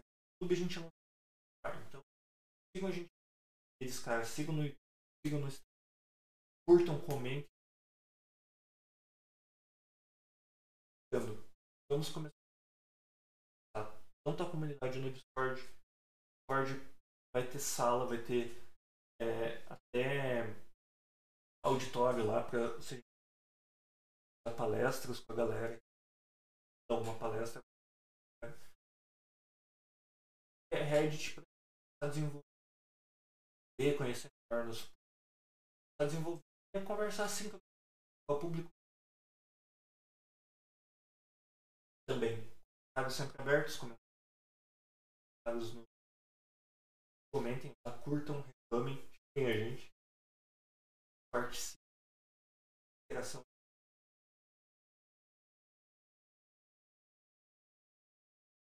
Sigam o Marins também, tá? O Instagram dele. Na descrição. Olha só, consegui fazer monólogo o tempo todo, hein, Marins? É, exatamente. Na verdade, já tinha chegado aqui há um bom tempo já, e eu tava esperando você terminar de pra ligar aqui. Agradeço por permitir eu fechar o call to action. Tô, tô começando a tentar investir em algumas coisas a mais aí, porque é, eu queria abrir um fórum pra galera conversar, mas aplicativo de fórum, cara, ou é pago ou tem muita propaganda. Então eu montei uma comunidade lá no um subreddit. O Skiholic estava falando dele pra galera. Ah, lá, que legal. Criar, criar tópico, discutir. Eu ainda não sei como é que funciona, tá? Eu, eu admito que eu criei e eu não estudei muito bem como, como a administração de um subreddit funciona. Mas eu vou me organizar com isso. E vai ter espaço para todo mundo falar lá. Eu não sei nem como é que o Reddit funciona direito, só sei que, sei lá, muitas coisas aparecem, surgem de lá, né? Muitos memes. Né? É, ele é um fórum, assim, é um fórum genérico onde você consegue um, uma subcomunidade lá dentro e a galera consegue, consegue thread. Ah. Basicamente é pra conversar assim, cara. Eu queria usar o, o Discord pra fazer só que o problema do Discord é que ele não abre thread. Só pode conversar e responder na sala principal ali. Daí eu fui pro Reddit, porque lá vai dá pra organizar melhor por thread. E o Slack é pago. Slack é pago. Slack é comercial só. Tem, tem um, um, aplicativo tipo Slack, só que é open source, não sei se você já ouviu falar, tipo, é Rocket Chat. É brasileiro até. Interessante. E é, e é um, um, negócio bem interessante, assim, é tipo um, um Slack, só que tipo open source, sabe? Tipo, o pessoal da empresa lá, Rocket Chat, é de Porto Alegre. Nossa. Se eu não me engano, é do lado sul. E, e eles dão suporte assim também para quem usa essas coisas, tem planos pagos também, mas a base assim mesmo é open source, assim, tipo, qualquer um pode instalar no servidor e ter tipo um Discord, um Slack ali que você cria threads, essas coisas. Só que de graça. Cara, eu tenho, é eu tenho uma pira aqui no podcast. Eu faço tudo de. É, é tudo com open source aqui. Tirando o. Windows, né? Que o meu, meu computador é o Windows. é, a gravação é com o OBS. É open source. Open source não, mas pelo menos é free, né? O corte, quando eu preciso fazer corte, é com o. nome aqui. Com o Shotcut. Não uso Photoshop. É, o, o- a distribuição para vários canais ao mesmo tempo da live é com o Restream, que é free também. É, então, assim, todas as minhas. Todas, fui pro Reddit, porque o Reddit é free também. O, o Discord, uso, uso ele porque ele é free. Tudo que eu tô usando no podcast é free. Por quê? Ah, primeiro, porque eu não tenho. Né, eu não ganho nada para fazer esse podcast, então eu também vou gastar o mínimo possível com ele até eu começar a ganhar grana. Mas o segundo ponto, assim, é só pra ver até onde eu consigo, sabe? Eu gostei desse desafio de. Às vezes é mais fácil você pagar uma ferramenta. Até onde eu vou? Até onde eu, eu, o Shotcut vai deixar de me atender? Até onde o OBS vai deixar de me atender? É tudo, tipo, ah, de acordo com a necessidade, né? Tipo, você, você não precisa de uma mega edição, você não precisa fogos explodindo, chamas aparecendo aqui do nada. Não sei nem fazer, cara. Eu já. Eu, eu, lanço- eu já tem, tem um amigo meu que me critica. Ele, tipo, ah, você tinha que editar o áudio. Você... Cara, não, eu, eu gosto da conversa na íntegra. Eu quero que a pessoa que vai assistir o episódio ela tenha aquela experiência. A experiência que eu e o convidado. O Wingman, né? Hoje eu não tenho Wingman, mas assim. Eu quero que ele tenha a experiência que a gente teve. Eu não quero cortar um pedaço da conversa. Sim, Sabe? Eu quero que ele tenha aquela experiência de o que, que vocês querem conversar naquele dia. Então o episódio vai na íntegra, cara. A gente só corta. Eu só tiro a cortininha do começo ali. Cara, é isso, eu nem quero edição. eu Não quero. Não é um, um show, é uma conversa. é uma conversa. Por isso eu vou, pelo, vou, vou sempre pelo open source. Eu gosto do open source. Eu também. E em programação, assim, é bem legal, né? Você vê em tecnologia em geral, esse movimento, assim, open source, tipo, várias coisas que a gente tem hoje, tipo, foram várias pessoas, tipo, dedicadas ali, não ganhando nada para isso, fazendo. E os servidores, os lugares, várias coisas onde a, que a gente utiliza hoje pegaram como base o open source ali. Tipo. Eu, admito que eu fico impressionado com o movimento de comunidade. Softwares Sim. E a galera, tipo, corrigindo o erro mesmo. Eu, eu fui aprender isso quando eu comecei a fazer mod de Skyrim. Você vê que engraçado, né? Um jogo, assim, eu conhecia, óbvio, né? Soube do Linux, só que open source pra mim era aquela coisa tipo, ah, legal, é de graça e a galera pode brincar. Sim. Mas quando eu comecei a fazer mod, que eu comecei a ver o, o quanto é uma comunidade se ajudar. Você chegar e jogar um problema que você não tá conseguindo resolver e o cara que já resolveu ir falar contigo. De graça. Ainda De mais graça. lá, é, é fazer mod pra jogo, é uma coisa que. Cara, a única pessoa que se beneficia é a empresa que lançou o jogo mesmo, porque você não vai ganhar nada com aquilo, e o cara que tá te ajudando não vai ganhar nada. E aí eu comecei a entender, e daí parei de fazer mod depois de um tempo. E aí comecei a, a entrar mais nesse mundo, quando eu fui buscar as ferramentas no podcast. E aí eu comecei a ver realmente, cara, o movimento de comunidade, o quanto é forte o movimento no- Eu comecei a achar. E isso se não for Nintendo, né? Porque se você fizer mod da Nintendo, você recebe um processo. Ah, não, eu, eu fazia a mod de Skyrim porque a Bethesda ela, ela fornece a ferramenta para você poder programar o, o mod, né? Compra, você compra o jogo, você vem com a ferramenta de mod. Que legal, né? Isso é sensacional, velho. Sensacional. Ah, e, e é o que faz a Bethesda ter um, é a maior passação de pano da, da indústria dos games. né? Porque a Bethesda ela só lança jogo, jogo bugado, cara. Todos os jogos dela são bugados. O Screw pegam bugado, tudo. A galera tá lá passando pano. Tipo, cara, eu, eu chego a passar o em gel no meu pano pra Bethesda. Pra poder porque Mas acho que ninguém ganha da Ubisoft, não, velho. A Ubisoft. Mas aí tá a diferença, cara. A Bethesda ela lança tudo bugado, mas ela lança já com a ferramenta pra você mesmo poder corrigir os bugs, se você quiser. Sim. E a galera respeita isso. A Ubisoft não, ela lança bugado e você que se foda, cara. Ubisoft. A Ubisoft, cara. Mas, cara, ninguém, nenhuma empresa faz eu ter mais ódio do que a EA.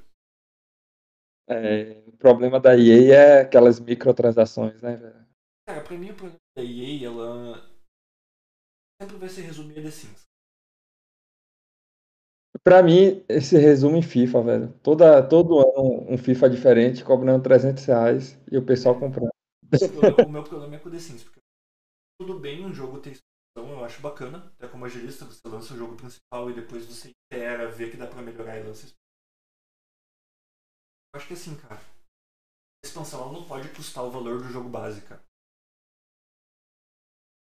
Você lança um, um DLC, ele tem que custar tipo 10%, 15% do valor do jogo. E aí ela moldou o modelo de negócio dela desse onde você compra o jogo, sabendo que o jogo tipo, tá incompleto, porque vai ter né, pelo menos 10 anos que o jogo vai se sustentar com expansão. Cada expansão é o valor de um jogo novo. Mas é isso que eles fazem com FIFA também, pô. Tipo, eles lançam um jogo novo como se fosse um jogo novo, mas na verdade, tipo, meio que Eles mudaram um pouquinho a mecânica de um pro outro. É o jogo antigo com o nome dos jogadores atuais, né? Se alguém é, se aposentou, eles tiram do jogo, se alguém. E aí eles fazem isso todo ano e estão vendendo ali todo ano, mesmo jogo. com nome diferente. Cara, isso, isso é outra coisa, cara. O jogo é um... começando a olhar com mais carinho produtoras independentes, produtoras pequenas. Os, os jogos indie são muito legais, velho. Cara, muito... eu é, comprei o Two Point Hospital. Two Point nunca joguei. Nunca Cara, joguei. Não, não chega a ser indie, mas é de uma distribuidora bem pequenininha. Cara, que experiência gostosa de Ele é engraçado, ele é divertido. É como? É, é, é de que o jogo? Você jogou. Oi? É Two Point Hospital. Two Point Hospital. Não sei se você chegou a jogar Demi Hospital no anos 90. Tá. É, cara, ele é assim, administra um hospital. Sim. É tipo o Roller Coaster Tycoon. Administra um parque de diversões. Sim. Você administra hospitais, então cada fase é um hospital. Só que ele é um jogo extremamente exagerado e extremamente cômico. Então, tipo, as doenças são por exemplo, é, tem uma cidade lá que teve um surto de pessoas acreditando que são Fred Mercury. E daí você tem que criar um hospital com uma ala de psiquiatria forte para tratar pessoas disso. Síndrome de Fred Mercury. Uma outra, uma outra doença que é, ah, é, atração animal o nome. As pessoas chegam no hospital com esquilos grudados no corpo. Cara. Daí, daí o tratamento é uma máquina enorme que dá uns tiros de tiro sônico, assim, e vai desgrudando os esquilos com os tiros sônicos. Outra doença, o cara, ele, a cabeça dele, ele acorda a cabeça dele virou uma lâmpada. Aí a maquininha, ela, desen, ela, ela desenrosca a cabeça do cara, imprime uma cabeça 3D e cola no bonequinho. É um jogo divertido por, pelo quanto ele é cômico. Todas as doenças são cômicas. Não, não é um jogo de hospital de doenças normais. Sim. Aí se alguém morre no seu hospital vira fantasma, daí você tem que treinar os seus zeladores para serem caça-fantasmas. E eles vão lá com os negocinhos igualzinhos caça-fantasma, eles vão lá e sugam o pegadorzinho. Ele, ele é um jogo agradável nesse sentido, sabe? Tipo, diverte com o telecômico, tentar descobrir qual é a doença que eu vou ter que tratar na próxima fase. É sempre divertido, é sempre gostoso, sabe? Eu vou, vou baixar. É, ele tem onde? Tem que plataforma? No, no PlayStation, no eu Xbox? É, pra PC, então. Aham, uhum, eu comprei na Steam porque ele é jogo de estratégia, né? Você, o mouse é muito importante pra você. Tá? Porque você, você põe salinha. É jogo de estratégia mesmo. É de cima. é. Então eu acho que nem tem pra, pra plataforma. Eu comprei, cara, nas promoção louca da Steam, eu comprei por 20 reais, cara. O jogo com todos os uma curiosidade, eu não tenho mouse. Mouse, cara? Não, não tenho mouse. Como que, você... Como que um Change não tem mouse, cara? É tudo no teclado, ou então trackpad aqui, ó. No máximo. O que é um trackpad? Trackpad é esse negócio do, do notebook, vê se você consegue ver. Aham. Uhum. Aqui, ó. Você passa o dedo. Ah, tá. Eu chamo de. Eu chamava de touchpad. É touchpad. Só que da Apple é trackpad, sei lá. Eu achei que você era, eu achei que você era daqueles revolucionários que usa aqueles mouse de bolinha, sabe? Ah, não, não, não. Não cheguei nesse, nesse nível ainda. Ele é muito. Mouse. Mouse, mouse é muito cringe, cara. Mouse é muito cringe. Ah, eu sou cringe, cara. Eu, tenho... eu já passei dos 30 anos. Eu... posso- Aliás, não passei dos 35. É, Mas eu já passei dos 30. Eu tenho direito de fazer piada do pavê. Direito É. de usar... Eu tenho direito de fazer piadinha do pavê. De usar mouse. E de. E dormir com um moletom velho. Três coisas que você ganha direito depois dos 30 anos. Talvez, talvez. Com 40 você tá ganhando mais uns poucos aí. Com Você vai- 40 daí eu vou, vou ter direito a crise de meia idade. Você vai poder comprar um carro conversível. Então, eu vou poder E- ter uma crise de quem quer um carro conversível. Se eu vou poder comprar, daí vai depender do- dos gestores aí, se eles me dão promoção. Que é isso, agilista aí, tá cheio da grana aí, ó. Só tá assim, ó. Ainda mais agilista podcaster. Cara, pior que mercado de agilidade tá dando grana pra quem quer. Viu o produto, né? Não, cara, pra quem quer ser quase youtuber, assim. Virou um mercado de palestras. Sim. Você trabalhar mesmo com agilidade não dá grana. Você... Galera que tá ganhando dinheiro é a galera que fica fazendo videozinho no. LinkedIn lá, tipo. TikTok. TikTok, é. Não, não- achei nenhum agilista TikToker ainda, mas deve ter, cara. Ainda não? Ou que. Você vai ser o primeiro então? Não sei, cara, porque eu não gosto de falar de agilidade, eu gosto de falar mal de agilidade, na verdade. Porque agora você é anti-agilidade? Conta aí. Não, Eu sou, sou anti esse mercadinho palestra. Eu acho que grande parte hoje do da comunidade ágil é vendida, sabe? Vendido não é vendido, mas é muito comercial. É pra vender livro, é pra vender palestra, não é pra resolver problemas de verdade. Sim, é mais pra tentar, tipo. Captar em outra coisa, né? A não ser. Sem ser, tipo, a agilidade de fato. Exato. É, são caras que montam consultorias para ser contratado por empresa tradicional, para não mudar nada lá dentro e ter um contrato vitalício com a empresa tradicional dizendo que um dia ela vai ficar ágil. Isso, isso me irrita, sabe? Eu acho que, tipo, cara, você tem que tentar resolver um problema, pelo menos. É para isso que você é profissional. Mas você acha que esses profissionais meio que desistiram de tentar mudar? Porque, por exemplo, assim, é, alguns profissionais podem ter realmente essa percepção assim, ah, eu vou tentar mudar aqui, mas aí eles veem que tipo o buraco é mais embaixo ali, que ele tipo grita e nada muda e aí eles acabam tipo Eu vejo, eu vejo que é fácil. Fácil não. Dá muito dinheiro, não dá tanto trabalho você ser palestra. Viver em evento, porque é uma comunidade que tem muito evento. Então você ficar indo de evento em evento, vendendo livro e vendendo método, dá muita grana e não dá tanto trabalho, sabe? Você mudar, principalmente uma empresa tradicional, dá muito trabalho. E se você é consultor ainda, provavelmente o cara que te contratou é o cara que você tem que dizer que ele é o problema da empresa. Então o que, que eu acho? Eu acho que assim, gente- eu até tava, tava conversando hoje, acho que essa galera tem dois caminhos que o mercado de agilidade causou, que é cara muito palestra, vendedor de curso, vendedor de livro, já está em todos os eventos. E aquela galera que não sabe o que é, aprendeu com esses caras e acha que agilidade é É plane, isso. review, daily e. E Sim. daí a gente volta no começo da conversa que é aqueles caras que são chita com evento. Que... Porque ele, ele não sabe fazer diferente. Ele, ele conheceu a fórmula lá no treinamento, tirou um certificado e sabe replicar aquela fórmula. Quando, na verdade, agilidade é você olhar e falar assim, cara, qual é a maneira mais simples de resolver o problema? sim. E, e é isso, né? Cada contexto tem a sua resposta, tem cada, cada... Não, não existe uma fórmula correta, não existe é, a forma certa de fazer é, a, ágil é desse jeito e tal. Não, tipo, Não, porque é baseado em interações de indivíduos, né, cara? Dois indivíduos nunca vão interagir. Cara, a gente, a- se a gente marcar amanhã pra conversar, a gente não vai interagir igual a gente interage. sim. Então, assim, dois, três indivíduos nunca vão interagir entre si da mesma maneira. Vou ligar a luz aqui rapidão. Pronto. Estou de volta. Mas é isso, cara. Tipo, cada contexto é igual a linguagem de programação que eu tinha te falado antiga, é, um pouco mais cedo. Não existe uma linguagem melhor ou pior em, é, em todos os sentidos. Tem tipo uma linguagem tipo para cada contexto, sabe?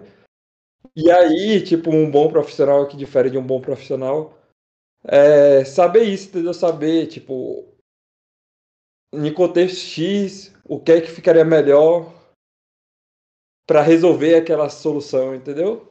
Então, o que difere, assim, tipo, de um profissional um pouco mais experiente ou menos experiente é isso, é saber é, o que usar e quando usar. E acho ah. que pra gente é muita. É, tem um pouco disso aí também. Uma expressão que eu ouvi de uma cara, eu respeito bastante a opinião, foi assim, cara, senioridade é o tamanho da tua caixa de ferramentas. você tem uma caixa de ferramentas que você olha assim, ah, para esse problema aqui eu uso martelo, eu tenho martelo. Esse outro problema, eu uso chave de fenda, eu tenho chave de fenda. Quando você é mais júnior, você é aquele cara que olha pro martelo e tenta resolver tudo com martelo. Exatamente. Senioridade não, é quando você olha e fala, não, e... o martelo não vai resolver aqui, deixa eu pegar um alicate.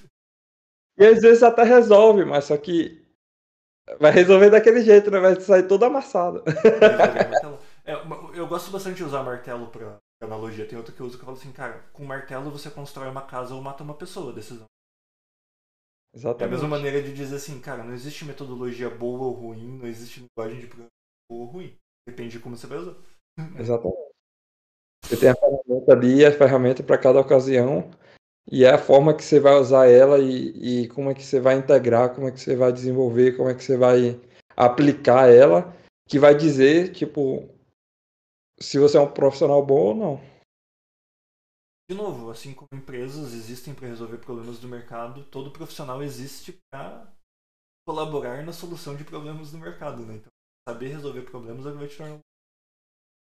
Exatamente. Mas Marins, vamos lá. 2 horas e 45 de episódio, eu não sei como você me aguentou todo esse tempo. Ah, não, conversar com você é sempre legal. eu lembro que a gente trabalhava na mesma empresa, a gente também ah, sempre extrapolava um pouquinho o tempo. Cara, eu sinto, sério, assim, eu não, não vou diminuir as pessoas que trabalham comigo hoje, mas eu sinto muita falta daquele nosso time do final de 2019 ali, cara. Me fale, cara. Também, velho, imagine aí, velho. Era, pra mim era um dos melhores times assim que eu trabalhei em toda a minha vida. É, porque é, era muito gostoso, velho. Era muito redondinho, né, cara? Tipo, porra, tudo é. funcionava, cara. Era um time bem alinhado, assim, parecia que a gente lia, lia a mente um dos outros. Tipo, quando eu ia falar um negócio, você, tipo, já, tipo, aí ia falar isso pra você. era muito legal, era muito foi legal. Que foi, foi um time que dispersou meio que na mesma época, né? Todo mundo.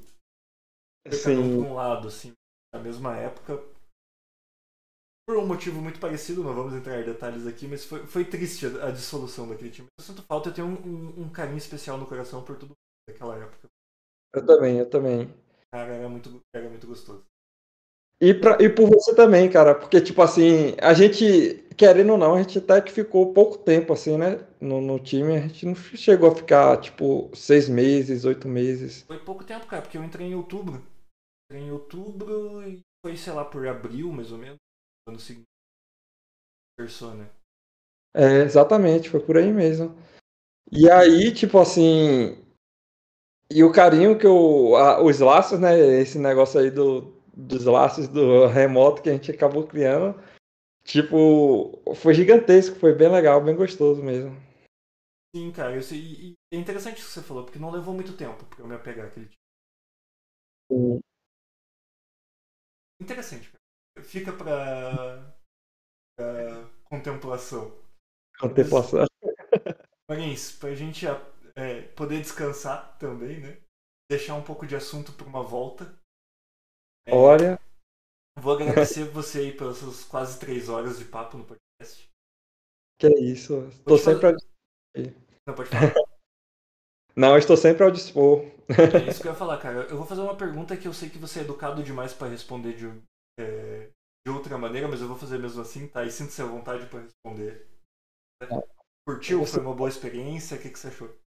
Foi, foi perfeito. Tipo, ainda mais se foi só nós dois aqui, né? Tipo, acho que seria interessante ver outras pessoas aqui também, mas é, sendo nós dois, assim, a gente conseguiu ter uma conversa mais íntima, assim, mais pessoal, assim mesmo, que faz tempo que a gente não conversa.